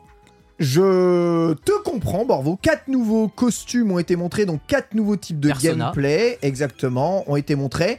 Euh, ce qui nous indique que ce jeu, c'est bien 10 gameplays ou peut-être un peu plus euh, différents, avec 10 scénettes différentes à jouer.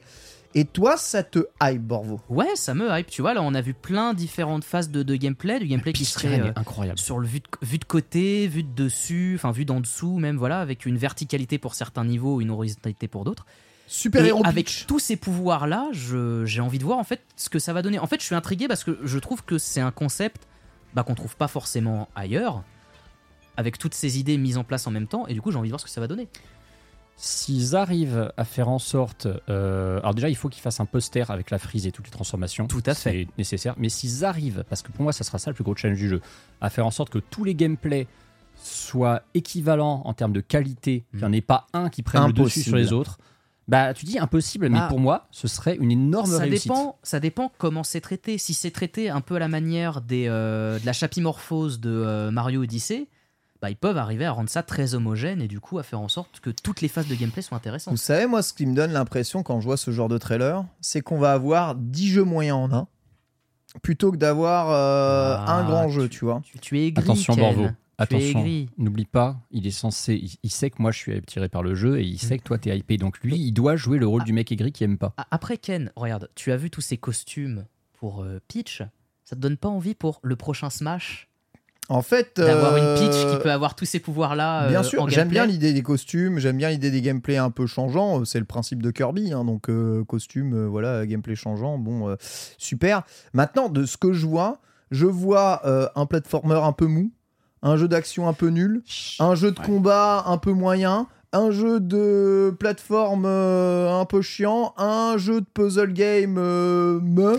Euh, si c'était- Voilà, à chaque fois, Oui, à chaque alors, fois, je dis tiens, c'est 10 Ken. trucs me. Ken, tu as été prof de, moi- de maths. Oui, justement. Moins plus moins, Ouais. Alors, c'est moins fois moins. Moins non, fois- moins, voilà, moins et moins font plus, plus. moins, moins plus moins, ça fait moins. hein. Moins et moins font plus. Moins, moins fois moins, ça fait plus, certes, mais par contre, un truc moyen, union un truc moyen, union un truc moyen, un truc moyen, à la fin, ça fait qu'un truc moyen, tu vois. C'est c'est pas parce que tu, tu, tu mets bout à bout des trucs moyens que ça te fait un grand jeu. À la Est-ce- fin, t'as juste un grand truc moyen. Est-ce qu'on a envisagé, ne serait-ce qu'une fois, euh, l'éventualité que Je peux me tromper, ça- hein. Oui, tu peux te tromper, possible, ça, ça, ça changera pas d'habitude. C'est vrai. Mais euh, est-ce qu'on a envisagé, ne serait-ce qu'une fois, que tous ces trailers, toutes ces présentations, ça soit un, un leurre, en fait, et que ce qu'on voit là, c'est des micro-phases qui cachent le vrai gameplay du jeu, et qu'en fait, c'est un vrai platformer, jeu d'action, et que tout ça, ce sont des mini-séquences, en fait, qui, qui font le lien entre les, par exemple, les différents biomes, les différents C'est po- complètement possible. Et que, le vrai, et que le vrai gameplay, on nous le dévoile dans un trailer euh, complet. Je crois pas parce que j'ai il y a le, le premier trailer montre la scène d'entrée, tu rentres Ouais. vraiment dans un immense euh, théâtre casino avec plusieurs portes à l'intérieur et chaque porte donne accès à un genre de mini-jeu un peu comme dans les mini-jeux de Kirby et les mondes oubliés, tu vois. euh, Kirby et les mondes oubliés, tu as un mode mini-jeu Ouais. à l'intérieur et tu as des mini-jeux à chaque fois et tu as des portes avec plein de mini-jeux à l'intérieur. Mhm. À chaque fois, tu as un gameplay spécifique pour ce genre de, de, de mini-jeux et, euh, et j'ai l'impression qu'on va aller par là. Après, je peux peut-être me tromper. Quoi qu'il arrive, 22 mars pour Princess Peach et le trailer est sorti aujourd'hui. Donc, ce qui veut dire que, bon sang, ça fait quand même deux gros trailers qui sont quand même assez lourds et qui sortent justement aujourd'hui, qui auraient pu être dans un Nintendo Direct. Mais ça ne Complètement. S'arrête pas là, puisque Mario et Donkey Kong sort vendredi. Vous l'avez peut-être déjà à l'heure à laquelle vous écoutez ce podcast. Et que cette semaine. Impossible. Les jeux Nintendo ne sortent que le vendredi, voyons. Ken, Qu'est-ce que tu dis? C'est fort possible. Et, et que cette semaine, eh bien, il y a des nouvelles images de gameplay qui ont été montrées du jeu. Et non pas de la démo, mais de la version définitive. Ainsi, vous pouvez les retrouver sur le channel Nintendo. Eh bien, euh, ceux qui animent le Nintendo Live euh, jouaient eh bien, au jeu. Et on voit le premier boss, euh, tu vois, de Mario versus Donkey Kong euh, qui est actuellement en train d'être joué. Mais il n'y a pas que ça. On voit aussi les niveaux la cachés. de vie de Donkey Kong Oui, t'affiches la Tu l'avais pas sur GBA Si, bien sûr que si. Oui, oui, bien sûr que si. J'en avais aucun souvenir. Bien sûr que si. Toi, tu as, tu Ah as le nombre de mini pour toi. ça. Et ensuite, après, C'est ton nom de par mini, contre, ce que je constate, c'est que s'il l'a pas tapé une fois, il a un point de vie en moins. Parce que normalement, c'est c'est T'as 5, six c'est 6 et T'as 6. six mini Mario, ouais. Ouais, donc euh, peut-être, euh, alors je sais pas s'il en mode easy ou pas. Et tu vois, ils jouent actuellement, là, ils sont vraiment en train de, de- de jouer au jeu, donc à la version définitive.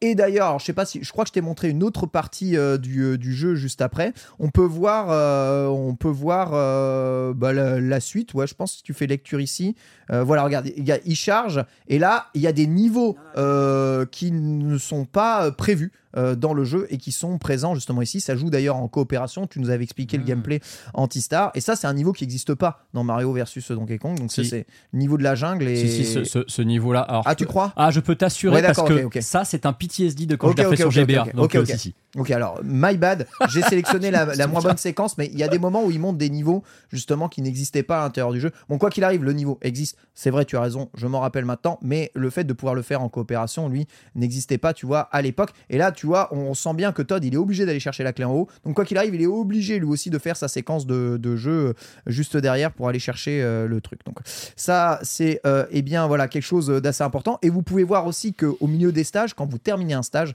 dans Mario versus Donkey Kong, bah, il n'y a pas le truc pour regagner des vies. Donc on se pose la question encore de comment on gagne des vies dans, ce jeu. Est-ce qu'on gagne des vies uniquement par les vies qui sont dans les niveaux Mm. ou est-ce qu'on gagne des vies encore autrement En tout cas, le mini-jeu semble avoir disparu. Mini-jeu qui cassait vraiment les pieds et qui cassait le rythme, Le rythme, du jeu. ouais. Voilà, donc euh, ça, c'est ça a disparu. Donc voilà, très hâte, 130 niveaux en tout, euh, dont, dont des trucs nouveaux, dont la COP. Donc euh, vraiment cool. Et on peut voir ça. Et ils ont même mis un petit trailer euh, qu'ils ont réalisé en stop motion avec Oui. des mini. C'est très mignon. Bah, ça, le stop motion, hein, on, on se rappelle notamment de. de- comment il s'appelle la, la concierge Pokémon Oui. Il y a pas très longtemps qui était trop trop cute dans ce domaine en vrai une petite séquence en stop motion pour Mario vs Donkey Kong avec les mini c'est complètement ce qu'il faut Bah, c'est pas un trailer, oui. bon, Non, oui, c'est compris. pub. Alors tu sais ce que c'est? C'est l'équivalent des trailers CGI des jeux PlayStation hein. Oui, voilà, Nintendo ils font du stop motion en fait Bah, non là, mais là, ça ressemble à un trailer quand même. Hein.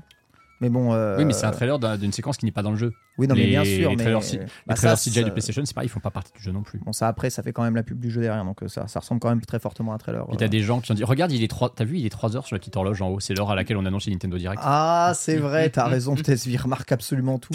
Ils sont complètement fous, tous ces gens. Mais euh, voilà, donc en fait, encore une fois, vous pouvez aller le voir, il y a quasiment une heure de gameplay de, de Mario versus Donkey Kong sur le site euh, Nintendo euh, Japon qui a été réalisé dans le Nintendo Live. Bon, ça joue pas non plus très très bien et puis c'est en japonais du coup. euh, C'est comme un Treehouse en fait. Faut aimer rire. Exactement comme un petit Treehouse, ouais. Des petites séquences Nintendo Live, ça ressemble un peu à ce qu'ils font au Colo Colo quand ils font des petits euh, tests de jeux Pokémon à la télévision. Et, euh, et pas de Nintendo Direct, mais Et par alors contre, il y a tout ça. Tu sais qu'il y a encore eu. C'est Luigi Blood qui a dit ça à 19h qu'ils ont annoncé une mise à jour pour Fashion Dreamer euh, sur les réseaux sociaux Ah de Nintendo. ouais Bah, je te dis, c'est. En fait, quasiment tout ce, qui tout ce qui aurait pu être dans un Nintendo Direct, ils l'ont distillé en mode euh, à côté de l'autre. Ils ont dû se dire notre Nintendo Direct il sera trop éclaté avec ça donc on va Bah, tout. c'est ce qu'ils se disent. Est-ce que peut-être parce qu'ils avaient pas assez pour faire un, un Nintendo Direct en même temps, et du coup ils ont préféré faire des. Bah, ils faisaient un mini. Oui, enfin voilà, peut-être qu'ils voulaient pas faire un mini, qu'ils voulaient en faire un. Non, mais gros, tu, que- tu rajoutes les annonces parce que, enfin, Oui, ils ont déjà, avoir ils des ont annonces déjà, des ils ont déjà dit que c'était pas les, c'est pas les derniers jeux auxquels ils vont, ils vont Bien parler. Ils pouvaient montrer encore plus de Paper Mario, Ouais, euh, ouais. peut-être avec des nouveautés qu'ils ont mis dans le jeu. Ils pouvaient terminer le, tu sais, ils terminent le Nintendo Direct avec Zelda Wind Walker et euh, comment Twilight Princess HD Ah, bah portage oui. sur Switch et point final. On n'en parle plus, tu vois. Ou alors, comme tu disais dans le trailer stop motion avec le fait que l'horloge indiquait 3 heures, ça se trouve, elle indique le 12 mars. Ah. Euh, le 12 mars, ouais, c'est quoi comme jour? Bah c'est pas un vendredi déjà. Et non. Par contre, ça peut être la date à laquelle ils communiquent la première fois. Mais moi, j'y crois pas, ça. Eh ben écoute, je sais pas si on y croit ou on y croit pas. Ce qui est sûr, c'est que la communication de Nintendo a changé. Et quand la communication a changé, il y a forcément des choses à déduire de, de, de cela. Euh, notamment, eh bien, que les choses vont bouger. Et peut-être vont bouger un tout petit peu plus rapidement que prévu. Cette semaine est sorti aussi le nouveau podcast hein, de Night the 8 avec notamment eh bien, toute l'équipe de Digital Foundry qui participe à ce podcast et qui revenait tout simplement sur leur euh, sentiment de planning de sortie de la Switch en se basant eh bien, sur les recommandations hardware mais aussi eh bien, sur euh, les rumeurs au sein même des équipes qui développent actuellement probablement des jeux pour la console et la prochaine console Nintendo. De ce podcast, on peut déduire deux choses. Déjà, les animateurs du podcast pensent, ils sont peut-être aussi, ou voire plus avisés que les Nintendo, on ne sait pas, ils sont américains après tout, que l'annonce et la fenêtre d'annonce de la prochaine console Nintendo serait aux alentours de mars. C'est déjà un peu ce qu'on avait pressenti et ça correspond de ouf au fait qu'il n'y ait pas de direct et qu'on fasse une, pe- une- une petite annonce de on travaille sur une nouvelle console, voici sa spécificité, on commence à la montrer en mars. En fait, tout dépend vraiment de euh, qu'est-ce qui est le plus intéressant financièrement pour Nintendo. C'est de clôturer l'exercice fiscal en annonçant une nouvelle console ou de démarrer le prochain exercice fiscal en. Démarrer largement. Donc, tu le fais pas en mars, tu le fais en avril. Euh, Si c'est plus intéressant, c'est- ah, c'est fin février ou ah oui j'avoue. c'est le 31 mars que se clôture l'année fiscale. Si c'est dans ton intérêt de démarrer un exercice fiscal en annonçant un nouveau hardware, tu le fais en avril ou en mai. Bon en fait ça change pas grand chose quand tu l'annonces ça change rien. Qu'est-ce que ça Moi, va je- changer? Honnêtement, je sais pas parce que moi, de toute façon, tout ce Une qui est annonce- boursier une tout, ça me annonce- dépasse. Donc, Une euh, annonce ça change pas grand chose voilà. je pense hein, mais euh, c'est un peu bizarre. Peut-être donc en avril. Moi je pense que la fenêtre de mars elle est quand même assez idéale. Il y a aussi un anniversaire de la Switch en mars. Tu vois il y a, il y a quelque chose à fêter on donc fout euh, ça. pourquoi? Bah, les 7 ans de la Switch, enfin, c'est pas. Tu vois, ça aurait été les 10 ans de la Switch. C'est pas un anniversaire- voilà, c'est ça. C'est pas un chiffre, tu vois, rond, quoi. Tu vois, c'est pas un, un 5 ou un 10, tu vois, c'est pas. Bah annoncer le, C'est pas un chiffre rond. Et puis, alors, annoncer le changement euh, le même mois que le, le- le- le- comment la Ouais. sortie de la console, euh, ça me paraît cool. Ouais, je sais pas. Moi, j'ai pas l'impression qu'en fait, ce soit pertinent d'utiliser l'anniversaire d'une console pour dire bah euh, écoutez on Mhm. fait on fait l'anniversaire penses- de cette console en la mettant à mort. Super. Tu penses qu'ils préfèrent attendre la fin, euh, au moins la sortie de Princess fait- Peach, qui est en la dernière exclue? Alors déjà pour moi oui parce que ce serait tuer cet exclu dans l'œuf et ce serait complètement con. Faut absolument que Peach sorte avant de dire une console euh, Ouais. qui succède à la Switch arrive. Et puis on va re- revenir. Bon j'ai pas les déclarations exactes en tête mais Furukawa avait quand même dit Bon, on sait ce que ça veut dire. hein. La, la, hum, comment s'appelle La préoccupation principale de Nintendo pour 2024, c'est la Switch. Ils ont dit la même chose La- pour la 3DS. La principale, ça veut bien dire que tant que la nouvelle n'est pas sortie, bah oui, c'est la principale. Et si la console sort pas effectivement avant octobre-novembre, bah oui, sur la Ah ouais, totalité non, de l'année. ça, ça veut dire qu'il faut Ça pas l'attendre avant octobre-novembre, ça c'est mais, sûr. mais surtout, euh, surtout, il avait expliqué que euh, presque un peu finalement comme, euh, comme Phil Spencer quand il disait on va prendre bientôt la parole concernant les futurs plans d'Xbox, il a littéralement dit on, évoquera, on, on parlera du futur de, de- de Nintendo lors de la prochaine réunion euh, avec les actionnaires qui est début mai. Donc moi je, je vois même pas en fait un monde où avant début mai on a quoi que ce soit. Il y a, y a- y a un bilan qui va être fait, qui va être, euh, comme d'habitude, euh, étudié euh, par Nintendo, par Oscar Le Maire, vers le, je sais pas, 5, 6, 7 mai, un truc comme ça. Et à partir de là, oui, je pense qu'on peut s'attendre n'importe quel jour à ce qu'ils nous disent euh, on doit vous donner rendez-vous. Mais avant, avant, je sais pas, ça me surprendrait. Ouais. Moi, moi, je pense que s'il n'y a pas de Nintendo Direct là, c'est qu'ils vont accélérer les choses Oui, au, ça, niveau des, sûr. au niveau des annonces. Et, ça- et- et ça veut dire, par contre, et alors ça, ça, par contre, je trouve ça étonnant, ça veut dire que la Switch va mourir plus vite que prévu, je pense. Oui, il faudra voir ce que propose la prochaine Borvo. Justement, c'était ça avec tu disais euh, la Switch va mourir plus vite que prévu. Peut-être aussi qu'ils attendent d'être sûrs que la Switch dépasse les ventes de la PS2, euh, histoire de marquer le coup pour, euh, pour annoncer une nouvelle console. Parce qu'au final, comme je le disais tout à l'heure avec Parce le- que les, longtemps. hein. les- Ah, peut-être pas. Bah, elle, Bah, doit, elle doit- avec- elle doit encore faire 15 millions, et je te rappelle Ouais. que 15 millions, c'est quasiment ce qu'elle a fait l'exercice précédent. Donc s'ils vrai. Bah, attendent. c'est un an, quoi. Ouais, Moi, je pense et- pas que l'annonce d'une nouvelle machine freinera aussi drastiquement euh, les ventes d'une console, sach- enfin de cette console, sachant qu'il y a quand même un, un Pokémon qui sort à la fin de l'année, que c'est toujours un peu moteur de vente de, de machines. Oui, puis le Pokémon, et il va- il que, va et sortir sur que, la et que l'annonce d'une nouvelle console peut euh, s'ajouter avec une baisse des prix de la Switch. Et on sait très bien que les baisses des prix favorisent vachement les ventes de machines et les ventes de stock restant de machines. Donc euh, c'est quand même quelque chose de possible. Dans le podcast, on apprend aussi que la vision, en tout cas de Digital Foundry pour la sortie de la machine, serait un lancement en novembre. Ça, c'est quelque chose, même ici, on est plutôt d'accord. La fenêtre est cool. Si tu sors avec un gros jeu pour Noël, c'est sous le sapin. Ça a été. ça. En fait, il y a que la Switch qui a Bah, dérogé à cette Switch, règle. C'est vraiment un ovni de le sortir comme ça Voilà. en mars. Bah, euh, il y avait urgence, quoi. Oui, voilà, c'est une avait erreur. Mais c'est- c'est enfin c'est une erreur. C'est surtout que visiblement la console était pas prête pour sortir en novembre. Ils l'ont sorti le plus tôt qu'ils pouvaient. C'est ça. Il y avait urgence vrai. effectivement, mais euh, ils ils étaient pas dans la possibilité, je crois, de la sortir en novembre 2016 comme ce qu'ils auraient aimé. Mais il y a eu beaucoup de ruptures de stock à la sortie de la Switch, Ah hein, bah d'ailleurs. oui, hein, oui, donc, oui, euh, bah, Bah, c'était- comme la Wii. Ah. hein. À tel point que je me souviens qu'à l'époque, il disait euh, pour les gens qui voulaient jouer à Breath of the Wild, vous jetez pas sur une Switch, prenez une Wii U, ou si vous avez déjà une Wii U, prenez le jeu sur Wii U. La parce que- fenêtre d'optimisation, c'est toujours Noël. Mais maintenant, il faut pouvoir prévoir assez de stock en fonction d'une demande, ce qui est très, très, très, très dur, Ouais. étant donné que quand tu mets une nouvelle machine sur le marché, si tu fais trop de stock, il te reste sur les bras, ça te coûte une fortune Mm. si jamais tout s'est pas écoulé. Si tu mets pas assez de stock, tu perds évidemment quand même beaucoup en termes de, en termes de, de vente et de part de marché. Donc, euh, les rumeurs parlent déjà de 10 millions de prochaines consoles Nintendo mises à la disposition dès la sortie. Mm. Euh, 10 millions sur un Noël, c'est pas mal dans le monde. C'est vraiment beaucoup. Maintenant, est-ce que ça sera suffisant? On ne sait pas. Tout dépend évidemment du. do- Ça dépendra même pas de la ludothèque en Mais fait. le- hein. Je pense que ça dépend juste du prix de la machine. Le Le ludothèque, je de pense qu'on s'en fout complètement.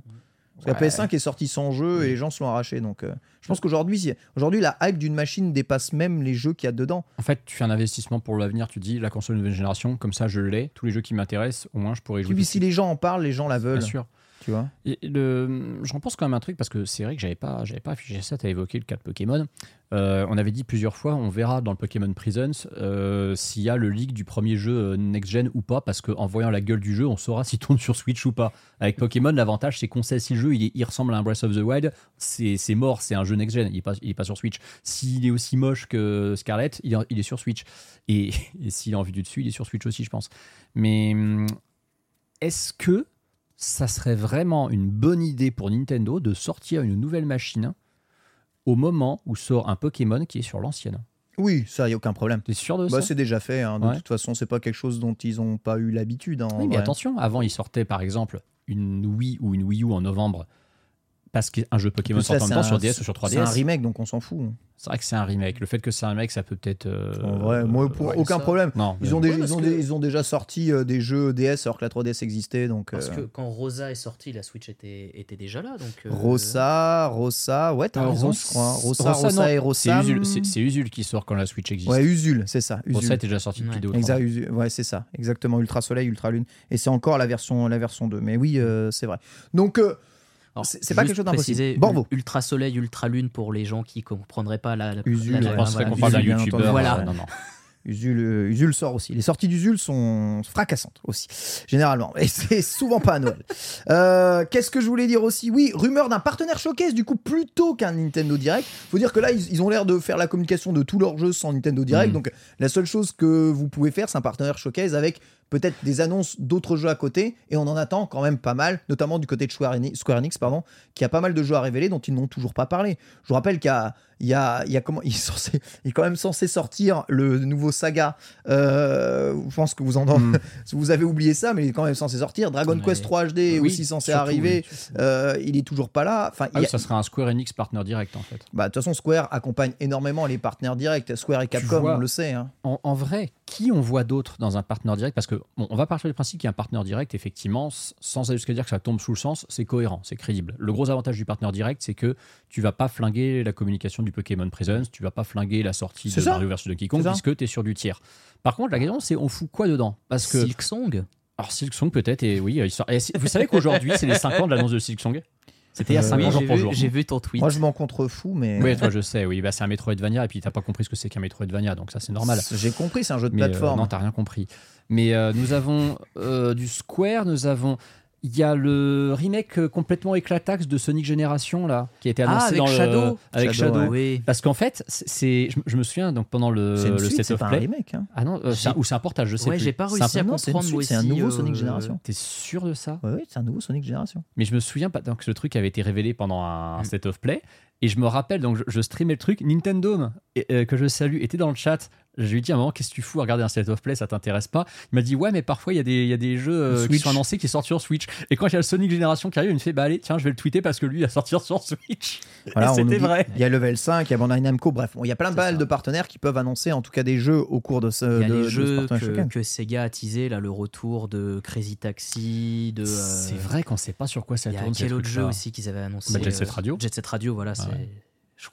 J'avais le nom euh, Il y a Cy- Golden Cyberpunk Axe Bomb aussi, Rush, je là, crois. le, le jeu qui ressemble à Jet Set Radio, justement. Moi, franchement, je les vois quand même bien faire une petite annonce de on est en train de préparer quelque chose, euh, voilà, et on vous montre et on vous tease ça à partir de mars parce que ça laisse tout l'été comme ça pour faire monter la sauce euh, et faire venir, euh, tu vois, en, en- en hiver, ce qui permet de prévoir un peu la demande de ressentir un tout petit peu l'envie Oui. des gens et ensuite de prévoir les stocks que tu mets à disposition. Luxe qui peuvent enfin se permettre, en plus de temporiser à mort la sortie de la console pour rendre la fabrication encore moins chère, pour rendre les jeux prévus sur cette machine déjà tous terminés. Tu vois ce que je veux dire? En Mhm. fait, le luxe de pouvoir la, la sortir en, en décembre et de l'annoncer un peu avant, c'est quand même pas mal. Il n'y a pas de réel. Franchement, il n'y a pas d'enjeu sur Peach, il n'y a pas d'enjeu sur Paper Mario, il n'y a pas d'enjeu sur Ah. Luigi, il n'y a pas d'enjeu sur Mario Donkey Kong. C'est pas des jeux à enjeu. Le seul Euh, enjeu les- c'est de faire vivre la Switch un peu plus longtemps, c'est tout. Oui, les- C'est ça. le jeu qui fonctionnera le mieux, c'est Mario Kart 8 Deluxe, de toute façon, sur la Switch, là, cette année. Et, et puis c'est vrai qu'on dit souvent que bah, euh, Nintendo a pas forcément de, de concurrence avec Xbox ou PlayStation,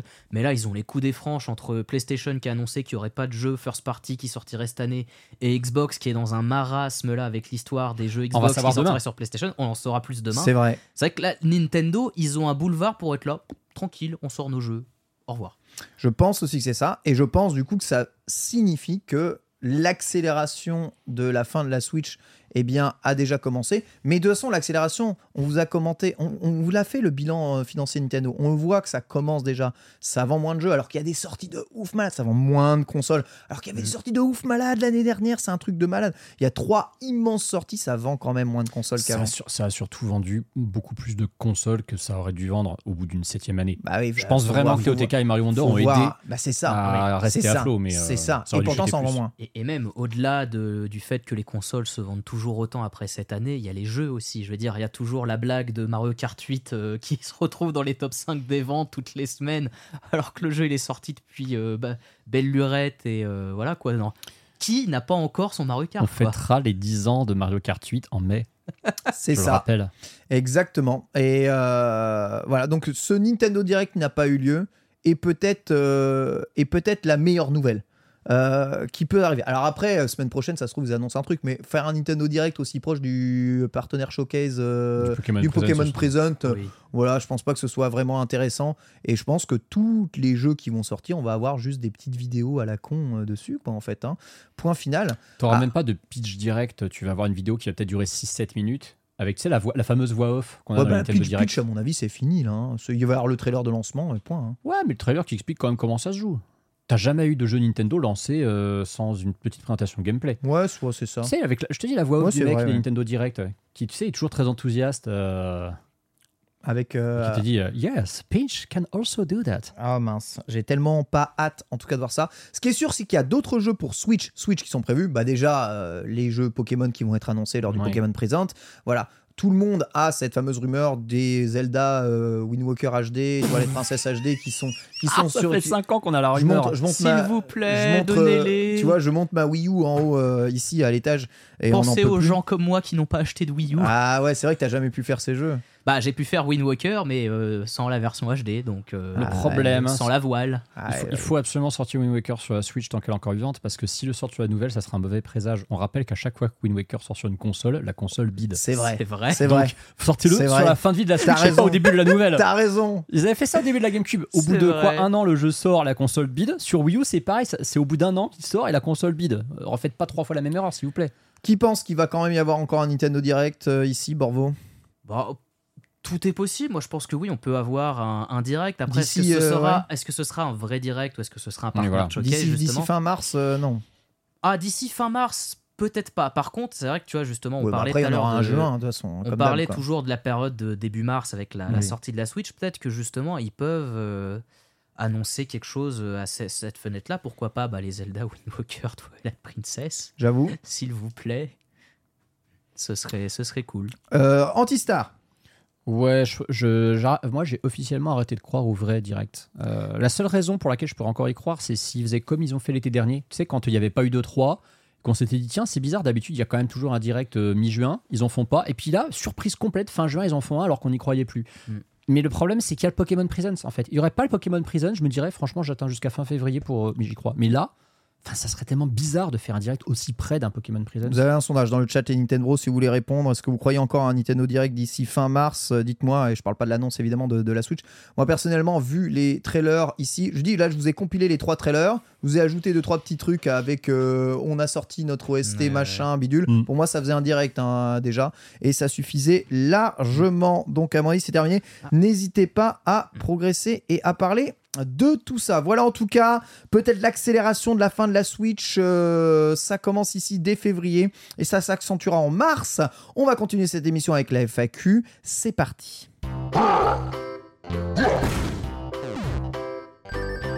FAQ, hein, vous pouvez poser des questions à Nintendo si vous êtes abonné de niveau étoile, bien entendu, chaque semaine. Et les questions sont toujours très intéressantes. Question de Wimax. Quel serait votre avis le plus controversé sur un jeu licence Nintendo, pourtant encensé par la plupart des joueurs Et pourquoi? Borvo, as-tu réfléchi à la question? Alors, j'ai réfléchi à la question, j'y ai beaucoup réfléchi, même parce que c'est vrai qu'il y a plusieurs, euh, je pense qu'on a tous nos, nos avis controversés sur des, sur des licences.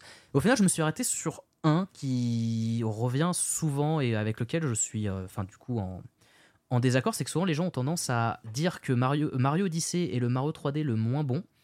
Quoi moi, Oui, oui, j'ai souvent vu, cette... parce qu'il était trop facile. Et bah moi, à l'inverse, le Mario 3D Oui, Que j'ai j'aime-. Niniste nous a dit ça quand elle était là. le Mario 3D que j'aime le moins, c'est les Mario Galaxy. Ok. Au final, moi j'aime beaucoup Mario 64, j'aime beaucoup Mario Sunshine, qui était mon Mario 3D préféré avant Mario Odyssey. Aujourd'hui, c'est Mario Odyssey. Et donc, du coup, ouais, voilà, je je pense que si je devais donner un avis controversé sur un jeu, bah, qui au final n'est pas si controversé que ça, parce que c'est juste, je dis que c'est le moins bien, ça en fait pas des jeux mauvais, mais je considère que les Mario Galaxy sont les Mario 3D que j'ai le moins aimé. Et Moi, j'en ai une infinie, hein, des avis controversés. Oui, bah, hein, je donc, euh, oui. ça, vrai que je vais m'en garder Antistar. Bah, les gens qui me connaissent, euh, ils savent déjà de quoi j'ai parlé. J'ai parlé de Mario Kart Double Dash parce que je, je n'aime pas Mario Kart Double Dash et je trouve que Mario Kart Double Dash a donné un virage Ah, à ce qu'était Mario Kart mais là, Pierre, Pierre quitte la réalisation. Là, j'en peux Alors plus. que que bah, j'ai euh, détesté. Moi, justement, Double Dash est un jeu que j'adore. En fait, le truc c'est C'est que juste le meilleur Mario Kart. Ce qui- Bah, ce qui m'a fait Ah, plaisir, oui. ce qui- ce qui m'a fait plaisir avec Nintendo, c'est que euh, selon moi, ils ont corrigé certaines des pires erreurs de, comment dire de gameplay de Mario Kart Double Dash, à savoir avoir mis deux persos par véhicule qui ne sont pas des cartes et qu'on puisse pas sauter. Pour moi, ça c'est vraiment le truc que j'ai le plus détesté dans ce jeu. Je me suis rendu compte vraiment avec le temps que l'évolution de Mario Kart vers quelque chose qui est plus party game finalement, où tu rééquilibres beaucoup les chances avec les objets, c'est pas si c'est c'est pas tant un mal que ça. C'est juste que certains Mario Kart avaient un équilibrage des items catastrophique. Salut Mario Kart, oui, on pense à toi. Et heureusement, Mario Kart 8 a bien corrigé ça. Mais moi, c'était vraiment un gameplay que j'ai- je déteste. Et à chaque fois que je rejoue à ce jeu, je supporte toujours pas ça. Par contre, Par contre, j'admets une, une chose, c'est que techniquement, c'est un jeu impressionnant pour de la GameCube. Ça, il n'y a pas photo, et les maps des circuits sont géniales. Mais ça reste un jeu, vraiment, dont je trouve le gameplay atroce. Moi j'en ai plein des avis controversés. Euh, TOTK c'est pas si ouf. Euh, Metroid c'est mieux en 2D. Euh, tous les jeux Nintendo de la DS sont au mieux moyens. Euh, Qu'est-ce que j'en ai encore Alors, sur ce dernier point, je suis assez d'accord avec toi. Euh, ce- voilà. Ouais, quand on y réfléchit, ouais. Qu'est-ce euh, que j'en ai encore à des avis controversés Arms est un excellent jeu et aurait mérité du succès. Voilà, ça, je peux, je peux sortir ça en C'est avis peut-être le controversé. moins, des- le moins controversé de tes avis. en Donc vrai, je pense. euh, voilà, j'en ai plein. Je pourrais Non, ton réfléchir. avis le plus controversé, c'est euh, il faut jouer à Pokémon. Alors que c'est moche. Ouais, ouais, avis, avis, avis super controversé. Avis, Avis avis ultra controversé. Pokémon écarlate et violet est le meilleur Pokémon en 3D jamais sorti. Bah, il n'y en a que deux.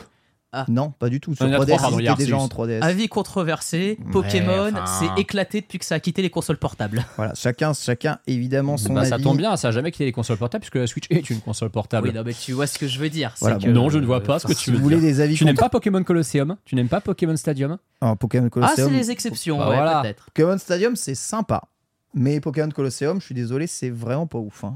Beatle, il va arriver là, il va rappliquer, il est pas loin. Mais c'est parce que c'est son jeu de son enfance. Le temps qu'on mais finisse l'émission, t'inquiète, il va être là, il va te régler, je pense. Quand t'as joué à des RPG dans ta vie, que tu rejoues à Pokémon Colosseum, tu joues à un Ah. truc euh, lent, mal animé, chiant. Enfin, mais au secours. J'ai l'impression de jouer à Skies of Arcadia trois ans avant, donc euh, c'est horrible. Avis controversé, est-ce que Palworld est un meilleur Pokémon que ceux sortis sur Switch? C'est pas un Pokémon, ça règle Ouais, évidemment. ça, c'est Le problème, est-ce que Palworld sortira sur Switch? Ça, c'est déjà Sur une Switch autre 2, peut-être. question. euh, question de Tomayo très intéressante.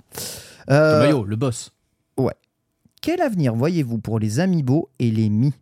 Les deux ont été progressivement mis de côté avec la Switch. Voyez-vous une remise en avant avec une potentielle refonte sur le marché console ou plutôt une disparition de ceux-ci à l'avenir? Antistar. Je ne suis pas complètement d'accord avec le constat de Tomayo, parce qu'il dit qu'ils ont été progressivement mis de côté avec la Switch. Moi, je suis d'accord. Oui et non. Ils ont, ils ont qu'ils sont moins présents qu'ils ne l'étaient sur Wii, Wii U, 3DS, tout ça, mais ils sont toujours là. On rappelle qu'un des jeux les plus vendus Nintendo en 2023, c'est Switch Sports, qui est un jeu qui vraiment remet tout ce qui est mis en avant. Les Mi sont toujours disponibles sur la Switch, on peut toujours en créer, les utiliser comme avatar. Donc pour moi, les Mi n'ont pas vraiment complètement disparu. Ils sont juste moins au cœur de l'écosystème Bah Nintendo ouais. qu'avant, mais ils sont toujours là. Oui, ils sont Euh, toujours là, mais ça, c'est un constat. donc, Juste, ils disparaissent. Ils font enfin, partie de l'identité Nintendo. hmm, Je pense, qu'ils vont, je pense qu'ils vont rester parce qu'ils ils font partie de l'identité Nintendo. Notre, notre avatar Nintendo, ça fait maintenant 17 ans que c'est un Mi. Mais tu veux pas qu'ils le pimpent un peu parce que à l'aide, Ils ont- je suis désolé, ils ont. ça euh, fait 17 ans que c'est un ça- Mi. Bah ouais, et, et tu vois, là, je pense qu'on pourrait mettre le fameux, le fameux thème euh, du, du malaise. euh, de Ça la- fait de la 17 création ans. La, la Wii, c'était il y a 17 ans. Bah, c'était Bah, 2006. bientôt- bientôt ça, ça- 18, Ça fera même 18 du en fin d'année. Ça fait 17 ans qu'on se traîne ces vieux Ouais. trucs cringe. Ouais, mais tu vois, ces vieux trucs cringe, ils étaient ultra cringe quand ils sont sortis, ils sont toujours aussi cringe aujourd'hui, et finalement, on y est assez attaché et on n'imagine pas des avatars Nintendo être autre chose que des Mi. Si, largement. Moi, j'imagine bien. Bah, j'imagine des Mi mieux. Tu vois Ils vont ressembler à des dresseurs Pokémon, t'es mi mieux, c'est ça Des- Ou alors, on appelle ça des, des entiers. Ça va être, Ah non, ça va être des milieux. Des, des milieux, Voilà. Des milieux. Merci. Voilà. Il y en a un qui a compris ma Voilà. blague. Il y en Ils a un volent- qui suit. S'il y en ils, a volent, un. ils volent des jeux et après ils volent des blagues. Il y en a un qui suit. Bon. Merci. Voilà. C'est un contre, festival aujourd'hui. Par contre, la question sur les amiibo, elle est plus pertinente, je Oui. pense, parce que les amiibo, effectivement, ont tendance à euh, disparaître progressivement. Il y en a quand même toujours tout, il y en a quand même qui sortent. On rappelle d'ailleurs que Ah. après-demain sort celui de Sora. Oui, tout à fait. Voilà. Il y a encore des amiibo Xenoblade qui sont sortis il y a pas très longtemps aussi. Sora l'influenceur? Euh, je vais faire comme si je n'avais pas entendu cette personne. Et euh, en fait, la question très importante, c'est la nouvelle console de Nintendo. Est-ce qu'elle aura un capteur NFC pour les amiibo ou pas? Si elle en a pas, Je pense que Au ça, dé- début. ça découle de cette question. si elle en a Mhm. pas au début, C'est bon. que c'est qu'ils sont plus rien à foutre. Ouais. Alors, il y a ça, mais d'un autre côté, les amiibo aujourd'hui, comme euh, ça, ça, ça représente un peu un, un marché parallèle, c'est des, c'est des goodies en fait aujourd'hui vraiment au final. Moi, je m'en sers beaucoup plus utilité. comme goodies, je m'en sers pas du tout avec En termes de vente de jouets, ça marche bien, ouais. NFC et voilà et Nintendo à la base on le rappelle c'est une entreprise qui était dans le Mmh. jouet avant d'être dans le jeu vidéo donc moi je pense que tant que Nintendo se dit que le marché des amiibo peut leur faire un marché parallèle qui leur ramène de l'argent Moi, Ils vont continuer à les faire. je vous ai montré le Nintendo Store euh, Japon et je peux vous assurer qu'il y a le mur avec tous les amiibo Mm. dans le Nintendo Store. Ils en sont très fiers. Ils les exposent à New York tous les uns Mm. avec les autres. Je pense que les amiibo, c'est pas quelque chose qui va forcément di- di- disparaître. Il y Par avait contre, à la Gamescom aussi, hein, il y avait un, un espace Nintendo Ouais, Store et ouais. ils avaient une vingtaine d'amiibo différents. même, euh, je les vois bien rééditer pour en faire euh, des amiibo, des amiibo, tu vois, encore une fois. On est con. Les nouveaux packaging d'amiibo qui ne mentionnent plus aucun système ou quoi que ce soit. ils ont déjà, ils ont déjà prévu. Donc, ouais. Et ensuite, je pense que pour les prochains systèmes, Nintendo veut embarquer toutes les features d'avant et les embarquer sur le système d'après. Pourquoi est-ce qu'ils font ça? Parce que ça permet des portages bien plus faciles des anciens trucs. Et je dis, j'ai même, je pense qu'ils vont pousser ça encore plus loin et qu'ils vont embarquer les features DS 3DS, qui est les seules features qui leur demandent, sauf la 3D évidemment. Euh, T'as une fascination quand même pour le fait que la DS et la 3DS doivent elle est, être cette mises en console, avant. elle est c'est- isolée, elle est toute seule, c'est horrible. Donc ouais. Par contre, pour ce qui est des Mi, je pense vraiment qu'on aura des mieux. Et que l'identité sera quand même texturée. Texturez-moi l'identité, s'il vous plaît. Bah, oui, Juste un peu de les- texture, ça fait ça. Ah, j'ai Ah, peur que ça perde a de son ça, charme. Ouais, bah en fait, je sais pas, mais de toute façon, c'est vrai que les Mi, d'un autre côté, bah, ils les avaient un peu abandonnés avec euh, Nintendo Switch Sport. Non, mais tu On vois, d'autres avatars. moi je pense c'est un truc cool, Ouais. c'est qu'ils pourraient dimec les mi.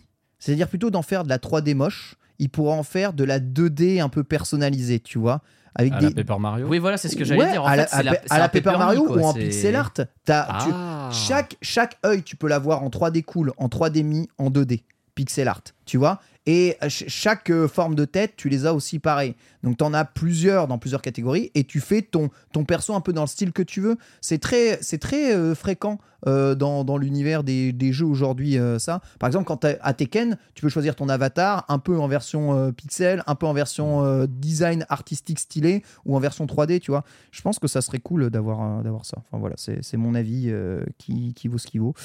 Mais ouais, les mi tels qu'ils sont actuellement, s'il vous plaît, faites-les évoluer. J'en serai, je vous en serai gré. Question de Zibi Game. Quelles sont vos attentes concernant le Nintendo Museum et le Nintendo World de Grande-Bretagne? Le Nintendo Museum qui est censé ouvrir, je vous rappelle, en avril à Kyoto, un musée Nintendo hein, dans les anciens bâtiments de, de- de Nintendo. Euh, Il y a des attentes particulières pour ça, euh, Antistar? Bah, moi, mon attente, c'est qu'il ouvre euh, avant que je reparte du Japon, ça m'arrangerait. Ok. Euh, ils avaient dit euh, ouverture avant fin mars. Oui. Et tu vois, ça par contre, et là je les attends taquet, c'est que comme ils avaient annoncé ça dans un Nintendo Direct, 8 septembre, je crois, bah, une des raisons pour lesquelles j'attends le Nintendo Direct de février, c'est qu'ils nous fassent une update sur le muséum avec sa date de sort- de- d'ouverture. Donc j'attends tous les jours le, maintenant le tweet de Nintendo qui va annoncer que son musée euh, ouvrira à telle date. Et j'espère ne pas être en PLS quand ils vont dire qu'il ouvrira euh, le 15 mai, tu vois, par exemple. Borvo. Bah, moi, peut-être ce que j'attends pour le Nintendo Museum, ce serait pour euh, son contenu et ce serait peut-être enfin de retrouver à un endroit les collabs ou, ou les concepts que Nintendo a fait à une époque et qu'ils assument plus trop aujourd'hui. tu vois? Genre, par exemple, ce serait un bon endroit pour euh, redétailler tout le processus des Zelda CDI, Ouais, j'avoue, par exemple. ça serait cool. Ou par exemple de parler du film Mario. Ah. Peut-être, pourquoi pas, avoir Alors- une salle dédiée avec des goodies qui viennent des films, euh, du film Mario. Ah, euh, pas mal. Sache qu'il l'assume relativement parce que, alors je sais pas si c'est encore le cas aujourd'hui, mais le magasin Nintendo à New York, euh, alors moi c'est en 2013 que j'y avais été, donc ça commence à dater, mais ils avaient une vitrine, en fait ils avaient des vitrines chronologiques. Ils en avaient une Ouais. vitrine NES, New une York, SNES, tout ouais, ça. New York, ils avaient ça. Mais ce qui m'avait fait hurler de rire, c'est qu'ils avaient une vitrine dédiée au film Mario et au Virtual Boy. Tu sentais que c'était leur, Ah. leur Hall of Shame. Là Ils là. avaient tout foutu dedans. et Ils avaient beaucoup de merch sur le film Mario. Et Est-ce que c'est pas aussi euh, c'était là parce que c'était à New York et que c'était des Ouais, trucs catégories, enfin vraiment qui avaient été marketés pour les Américains à Je pense l'époque? C'est possible aussi, effectivement. Euh, je, je- je- je pense honnêtement que si jamais ils mettent un espace dédié au film Super Mario, je, je pense que ça va être le cauchemar absolu de Miku. Elle va me dire non mais là c'est bon, je l'ai perdu là. Bon, pour le Nintendo World Grande-Bretagne, ma seule attente, c'est qu'il soit au moins aussi bon que les autres, toi, en termes voilà. de, en termes d'habillage. Il n'a jamais été confirmé ce truc-là. Euh, non, pas du tout. hein, donc euh, c'est pour ça que j'en parlerai pas trop. Par contre, pour le Nintendo Museum, moi j'ai une volonté. Une volonté.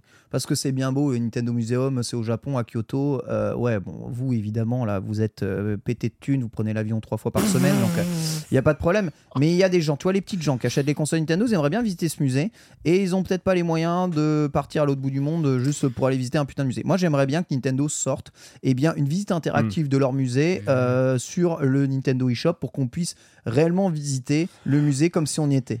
Comme le pouce-pouce à Exact, Kyoto. pouce-pouce à Kyoto. Let's go Let's go Ultra chaud En plus, Voilà. compatible avec le casque VR du Nintendo Labo. Ah, l'enfer absolu Let's go Et ça, ce serait vraiment très cool. Ouais, Ah, J'avoue, ouais, ils peuvent le bien. sortir en VR aussi s'ils veulent, mais j'aimerais bien euh, avoir la possibilité de visiter le musée sans forcément euh, Devoir aller là-bas. Devoir aller là-bas, ce serait vrai. très Nintendo comme façon de faire. Après, peut-être que si le Nintendo World de Grande-Bretagne se, se- s'officialise, c'est peut-être aussi l'occasion d'ouvrir des mini Nintendo Museum aussi dans les autres Nintendo World. euh, Mm. Exactement. Exactement. Voilà pour les questions. La question de LuxPix, on la garde pour la semaine prochaine et on va passer immédiatement au cabinet des curiosités.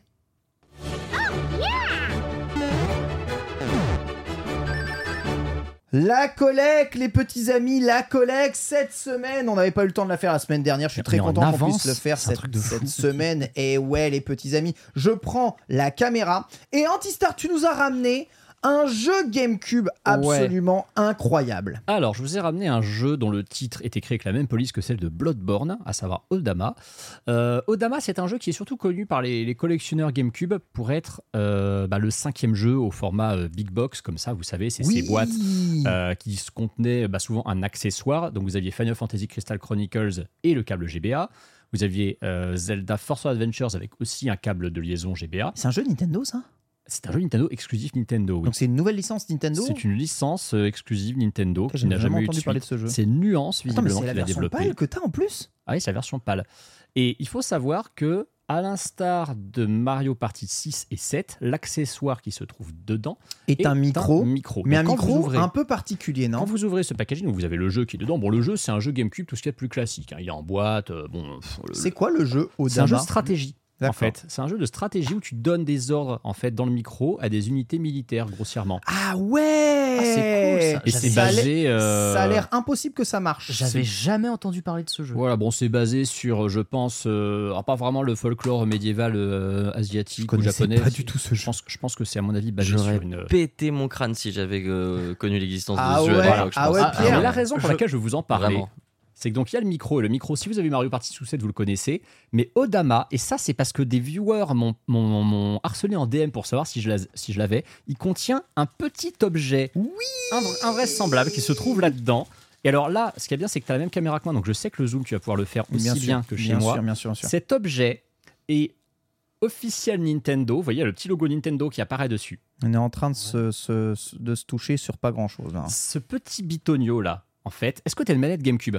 Tiens, peux-tu Ouais. me passer une de tes manettes Ouais. GameCube, s'il Me te dis plaît pas que c'est pour fixer le Regarde, micro à la manette. Bien sûr que si, c'est trop bien. le Oh là là Regarde, là à la manette. Regarde, Il c'est- était où ce truc-là quand je jouais à Mario Party Ah, vous, voyez les deux, génial. vous voyez les deux petits, petits interstices Ouais, je là vois, je Eh vois, ben, je En vois. fait, tu plugs ce truc dedans. Non mais comme si Alors, tout attends. était prévu d'avance. Comme si tout était prévu d'avance. Mais tu le incroyable. plug comme ça, je crois. Ah, mais plug-moi. Alors attends, tu, tu Comme- que je te plug Comme Merci papa dans. Valentin. Merci de me plugger. Regardez-moi ça. Vous le mettez là-dessus et ensuite vous mettez le micro là-dedans. Mais c'est incroyable. Et là, tu joues. Pierre, dis quelque Et chose. tu hurles, tu de hurles en jouant, voilà. Dispersez-vous, putain, bande de Mais- PNJ de merde. Mais, Mais qu'est-ce c'est quoi que c'est cet ce assemblage en mode Megazord de Power Rangers ça.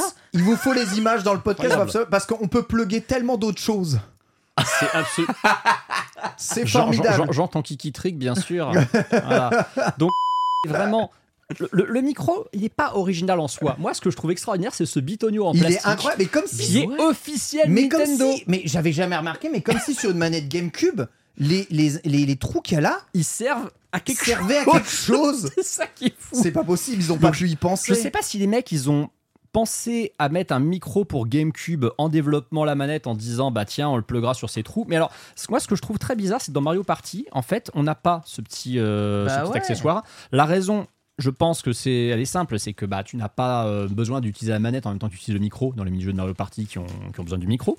Mais pourquoi ne pas avoir rendu le truc tout de suite euh, fixable? Surtout que Odama le fait j'en sais rien. Mais Non, toujours mais- est-il que qu'est-ce que tu vas- tu vas encore nous montrer un de tes jeux Switch vides c'est ça? Non, mais à jour, on va apprendre qu'il y a des fonctionnalités pour des jeux euh, GameCube qui n'ont pas été retenus et que ce bitonio-là, en fait, avait été pensé dès le début. Genre, par C'est ça. exemple, tu aurais pu fixer ton micro à ta manette pour Wind Walker et tu pouvais souffler dans le micro et ça faisait du vent dans tes voiles, tu vois. Putain, mais ouais, si ça se Un, trouve. un jour, on va apprendre des trucs comme ça qu'ils avaient dev, dev des protos de gameplay qu'ils ont pas retenu quoi. Sais que je suis en train de me dire que si ça se trouve, il y a une feature, ils ont oublié de la retirer et qu'elle est disponible et que si tu fais ça dans Wind Waker, ça marche peut-être. tu sais, il y, a- y des- il y a des mecs parfois qui ont branché des. Alors pendant ce temps-là, Ken nous montre tous les jeux qu'il a en boîte et dont il n'a plus les cartouches. Voilà. Et, Tous euh, les jeux qu'Antistar a et on le rappelle voilà, qu'il m'accuse d'avoir volé, comme si j'avais besoin de voler des jeux que j'ai déjà. Hein C'est lui qui m'a tout volé. Bah, tu les as déjà puisque tu les as volés. Et euh, deuxième euh, chose absolument incroyable, Alors, deuxième truc on va parler de absolument Nintendo incroyable. Labo. Alors, oui, on va parler de Nintendo Labo. Parce que là, c'est très simple. C'est un, c'est un, c'est un Nintendo que j'ai remercié. C'est Niku Manga qui, en fait, a trouvé une quantité ahurissante de ces merdes là dans un, un Jiffy ou un Action ou je sais pas quoi. Euh, on pourrait se dire, vu la forme, ah, il y a un jeu dedans. Non, non, ce sont des accessoires pour customiser ce qu'on appelle les Toy-Con. Donc, tu sais, tous les trucs en carton que tu as, que as utilisés pour fabriquer des Et dedans, il y a des trucs exceptionnels. Et dedans, il y a des trucs. Il y a un truc en vrai que je trouve assez marrant. Euh, dedans, vous avez une Donc planche. 3,99€. Hein. Alors oui, sauf que là, sauf que là, ça a coûté 40 centimes. C'était déstocké à moins 90%. Ah mince. Tu as une planche de stickers donc pour mettre les yeux de Mario et d'autres trucs dessus. Ouais, incroyable. Voilà. Ou ces petits visuels là, c'est absolument génial. Ça, Mais, c'est- avez- mais c'est pas ça le plus intéressant. mais c'est pas ça le plus intéressant. Le plus intéressant, c'est les deux rouleaux de scotch qu'il y a dedans, mais surtout un. Parce que alors c'est, presque dommage vous- merde, vous avez cette espèce de petit rouleau de, de, de- de scotch, voilà, euh, C'est super intéressant. Terrible. Mais surtout, là, vous avez du scotch Ah, officiel Nintendo Labo. Mais Et Oh Ken, là là. et Ken, je regrette vraiment que Ah tu ne fasses pas d'envoi pour euh, les trucs que tu ah vends. ouais, j'aurais pu tout Parce que scotcher. sinon, je avec- t'aurais offert du scotch Nintendo Ah Labo. punaise. Mais comme tu fais pas d'envoi, et bah tu Ah, l'auras si, pas. Je, voilà. dois, je dois envoyer Metroid Zero Mission trop à tard. Hugo Délire. C'est trop tard. Non mais Est-ce que je peux l'envoyer avec le carton de Non, parce Nintendo que je Labo l'avais pré-réservé et que tu lui as filé quand même, C'est donc vrai, non. C'est vrai, pardon. Voilà. ce rouleau de scotch sur les cartons Vinted, Ça rend trop bien. glorieux. Et moi, et moi, j'ai décidé que maintenant mes envois, vu que j'en ai j'en ai 8 de ces de ces trucs-là, je vais désormais faire mes envois avec du, Du du scotch scotch, Nintendo Labo. Voilà.